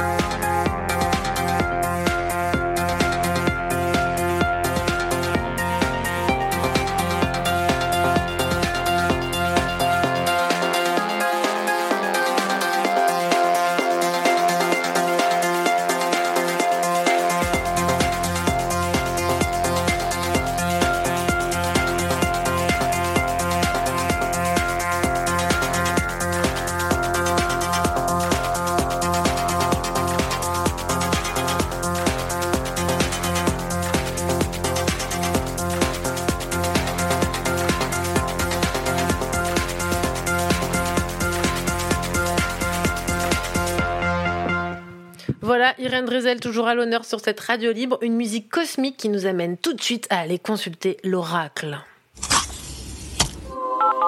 Vous vous posez des questions Vous avez besoin de faire le point sur vous-même? Venez consulter l'oracle avec Vivi. Le tirage de cartes, c'est maintenant. Bienvenue Amélie Hello Vivi, je suis contente d'être là. Ouais, voilà, tu es dans la, dans la salle de consultation avec la boule de cristal à côté. Il y a le petit chat qui nous regarde. Parfait. Et euh, nous sommes toutes les deux. Il y a des gros, euh, il y a des gros rideaux rouges velours qui nous entourent, tu vois. Et là, euh, est-ce que tu as une question à poser à l'univers, Amélie? Alors, oui, j'ai essayé d'y réfléchir. Au début, je me suis dit que j'allais laisser euh, libre cours à mes euh, envies, on va dire, euh, aujourd'hui. Et en fait, j'y ai beaucoup réfléchi parce qu'il y a quand même un truc qui se passe en ce moment euh, qui me travaille. Et du coup, je me suis dit que bah, j'allais poser ma question par rapport à ça. Alors, qu'est-ce qui te travaille? Alors, euh, ce qui me travaille, c'est que ces derniers temps, il y a eu une grosse, grosse envie de partir qui s'est installée. Mhm. Parce que j'habite à Paris et pour plein de raisons, enfin suite à plein de choses, autant une rupture, enfin une deuxième rupture euh, terrible, monstrueuse et, et les suites du Covid et le fait que de toute façon je bosse en freelance et que voilà plein de raisons. Euh, les loyers aussi à Paris qui sont très chers, Mm. l'appart qui est tout petit, bref, voilà. On Et connaît l'histoire. suis- Voilà, et je me suis interrogée pas mal là ces derniers temps euh, sur l'idée de partir. Alors partir où, euh, je sais pas, un peu partout, mais euh, ouais, partir ailleurs, euh, m'installer ailleurs. Et le truc, c'est que, bon, je vais raccourcir, il y a une amie qui m'a fait une réflexion, parce qu'elle aussi était passée un peu par des, des, pensées, un peu réflexions similaires. Et elle avait un, un ami qui lui avait euh, répondu cette chose qu'elle m'a re-renvoyée et que j'ai trouvé aussi très intéressante. C'est euh, ok, ok, beaucoup de raisons, enfin qu'il entendait beaucoup de raisons de partir, mais pas forcément beaucoup de raisons pour arriver à l'endroit. Et effectivement, moi je sais pas où partir. euh, et j'ai aucune, euh, tu vois, je me dis pas, je veux aller à Montpellier par exemple parce qu'il y a un truc qui m'excite à Montpellier de ouf et que euh, je veux aller là-bas pour découvrir tel truc. Tu vois, je suis pas emballée par la destination. J'ai juste, je suis emballée par l'idée de partir. Et, en euh, même temps, euh, grand maître chinois euh, disait euh, que Ouais. le plus important, ce n'est pas la destination, c'est le chemin. C'est le, c'est et tout à fait. Oui. Euh, du coup, voilà, je m'interroge sur ça et, et je me demande est-ce que, parce que ça, mine de rien, ça me stresse aussi pas mal parce que je suis sur Paris depuis que j'ai 18 ans, enfin 17 ans même. Et là, je vais avoir 31 ans. Et, Bah, et voilà, normal. coup, ça me, stresse, ça me stresse aussi parce que bah, forcément, ma vie est à Paris. Puis changement. Ce, ce serait un chapitre, ça serait même pas tourner une page, tu vois, ce serait un chapitre complètement différent.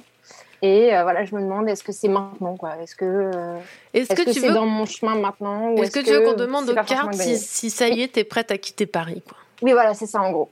Ok. bon, bah alors c'est parti. Donc là, vous pouvez entendre, je sais pas si vous entendez, je, je, je remue les petites cartes. Nous sommes donc avec l'oracle de Béline et je vais poser cette question pour toi. Est-ce qu'Amélie est prête à quitter Paris? C'est-à-dire vraiment quitter Paris. hein. On parle de partir et de, de, de mettre sa vie ailleurs.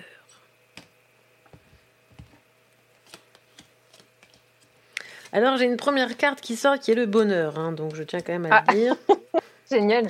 C'est plutôt intéressant. Ainsi que l'évolution. Euh, et une prison. Donc, je pense que j'ai la réponse à ta question. C'est-à-dire que clairement, tu es prête à quitter Paris. Bonheur, évolution, prison. C'est-à-dire que, c'est-à-dire que les cartes diraient que là, tu te sens vraiment euh, contrainte et euh, enfermée. Euh, voilà, qu'il est temps peut-être de, de- d'alimenter un, un nouveau, une nouvelle énergie, de bouger, de voir, euh, d'essayer des choses. Mhm. Ça ne veut pas dire que tu sais où tu vas aller, mais ça peut bouger. Et c'est vrai que le plus important étant que tu suives ce qui va te faire du bien. Euh, clairement, si tu sens au fond de toi, parce que moi je peux pas te prédire l'avenir, hein, on est sur un oracle, on est juste euh, sur une vision. Sur le maintenant, ouais. Exactement. Dans le maintenant, si aujourd'hui tu sens vraiment au plus profond de toi que quitter Paris, ça va t'apporter du bien-être, il n'y a aucune question à se poser, tu dois te barrer. Bien. C'est ce que disent euh, les cartes. Allez, les cartes sont très claires et dans le sens où en plus, plus tu vas écouter euh, cette voix interne, plus tu vas Mhm. grandir de ça et donc plus tu vas aller vers quelque chose de nouveau, donc sûrement amorcer le début euh, du départ parce que ça se fait pas ça se fait pas en trois minutes de quitter Oui, euh, non, non, 12 non. ans de vie, tu vois, à un moment donné. Ouais. Parce que ça fait 12 ans, c'est ça, de Paris? Bah, attends, j'ai dit quoi? Non, à Arrivé en 18 ans? à 17, arrivé à 17, 18 ans. Mhm. et, et là, je vais avoir 31 ans. euh, en 14 novembre. ans. Ouais. Je suis partie après 14 Pardon, ans de vie je parisienne. si- Je tiens à te le dire, au, au cas où. Ah, t'es partie au bout de 14 ans? Ouais. Et moi, c'est pareil, euh, 14 ans, et ça fait tilt dans la tête. Et Peut-être que c'est un chiffre, tu vois. 14 ans. On parle des 7 ans pour, la, pour les relations. Oui. Est-ce que les. Bah, t'as fait- c'est le double? T'as fait peut-être 7 ans de trop avec Paris, tu vois. Peut-être, peut-être. Parce que j'avoue que je vis ça un peu comme une rupture. euh, Oui, Paris. mais en, fait, j'ai essayé et bon bah voilà il est temps de ça... quelque part euh, ça marche pas quoi Mais après, ça reste un, un super bon ex, Paris. Je veux dire, c'est. Bah euh, oui, grave. Déjà, il bouge pas, il est toujours. Ou il ou elle est toujours là. euh, bon, des fois, elle ferme les bars et après, elle les réouvre. voilà. Bon. Enfin, c'est quand même quelqu'un qui est souvent là, quoi, qui est souvent au, rendez-vous. Faut pas ça. avoir peur. Paris bougera pas. hein. Non je pourrais toujours y revenir Mm. c'est le seul ex peut-être euh, vers lequel euh, ce serait pas malsain d'y revenir Alors, les ex d'Amélie, si vous écoutez cette émission, je pense que le message est clair. il y a peut-être un message inconscient qui est passé ouais Ouais, ou très conscient, hein. ou très clair en tout cas.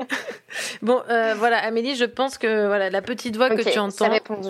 Oui. Alors sachant que évidemment euh, euh, un changement comme ça de d'état ou, ou géographique, ça se fait pas comme ça en claquant des doigts. Déjà, c'est chouette que tu amorces la réflexion, puis après tu peux très bien te faire accompagner dans ce dans ce ch- cheminement aussi, hein, pour te sentir moins seule, tu vois. Euh, c'est-à-dire euh, C'est-à-dire que si jamais tu vois que tu es un peu, euh, comment on dit, empêtré par des peurs, par des angoisses qui t'empêcheraient de bouger, bah, il y a de très bons praticiens qui te font en deux, trois bouchées de séance. euh, une, une petite, euh, un petit effacement des angoisses, enfin en tout cas ils les traitent pour qu'après tu puisses vivre ta meilleure vie quoi. Oui, oui, oui, effectivement. Euh, à essayer. Après, c'est vrai que bon, je raconte ma vie, mais euh, je suis, euh, j'ai un très bon psy aussi. Tu vois, c'est un- c'est peut-être un peu la dernière chose qui me retient vraiment. euh, Mais tu peux le faire en visio ton psy? Oui, oui, oui. Bah, justement, ces derniers temps, il y a eu beaucoup de sessions visio. Et ce qui me fait aussi, du coup, me, me dire que effectivement, ce serait possible. J'aurais pas forcément besoin de retrouver un nouveau Mais psy ailleurs ou voilà. Et que euh, bah, ces séances peuvent se prolonger comme ça euh, à distance, quoi. Et ça serait ton une, une petit. autre relation, mais bon, Voilà. euh, voilà. Et ça serait ta petite encre qui te tient et qui te permet de tenir debout. Exactement. Mais après, voilà, du coup, je me disais aussi, euh, bah, essayer des trucs d'hypnothérapie, ça me, ça me plairait bien aussi. Attention, Euh, l'hypnothérapie, voilà. c'est vachement bien. Enfin, je préviens, ça, ça amène au bonheur. Enfin, moi, franchement, je, euh, je, je sais pas si tout le monde Attention, est prêt. Oui. danger. Oui, oui, c'est-à-dire que l'hypnose, ouais, moi, je l'ai testé et franchement, faites gaffe, ça, ça fait vraiment, euh, ça, ça vous met bien, quoi. Et euh, on n'est pas tous prêts.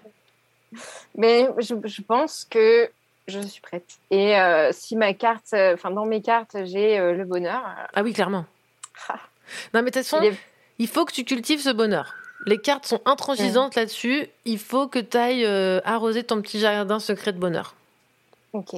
Bah, écoute, on va, on va le nourrir. On le nourrit déjà. J'ai- écouté la conversation. euh, Enfin, j'ai écouté là, toute la, toutes les interventions depuis euh, le début de cette soirée. Mhm. Et, euh, et ça m'a beaucoup parlé, autant la première partie, on va dire, sur le célibat, les relations, etc., que même la deuxième partie par rapport aux écrans. Et pourquoi je disais ça euh... Parce que tu cultivais ton bonheur, tu nous disais. que je, que je cultivais. Où est-ce que je voulais en venir Je ne sais plus. Euh, je suis perdue. Euh, que oui, voilà, si, que. Bon, elle parlait de, de, de célibat. Euh, Oui, euh, qu'elle ouais. vivait très très ouais, Garance, qu'elle vivait très très bien et que enfin que les deux euh, de toute façon même euh, Manuel après avait l'air d'apprécier le célibat le célibat etc et bon moi c'est vrai que juste derrière une rupture c'est un peu plus difficile d'avoir ce discours de oui oui le célibat c'est génial Ouais, mais Euh, t'as quand même eu deux personnes là qui te donnent envie, quand même, pas forcément envie, mais qui te rassurent voilà. sur, sur ça.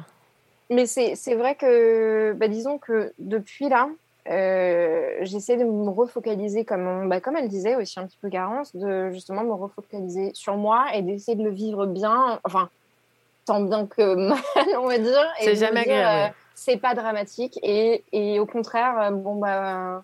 Voilà, j'accepte les émotions et euh, telles qu'elles soient et, euh, et j'essaye d'être quand même bien par moi-même et donc de cultiver mon bonheur pour euh, revenir recirculer sur ce que tu disais et du coup voilà recultiver mon bonheur mais toute seule par Mais- moi-même, par mes, mes trucs et voilà. Mais bravo Amélie, moi je pense qu'une bonne rupture, des fois ça fait du bien et on va devoir euh, conclure là-dessus.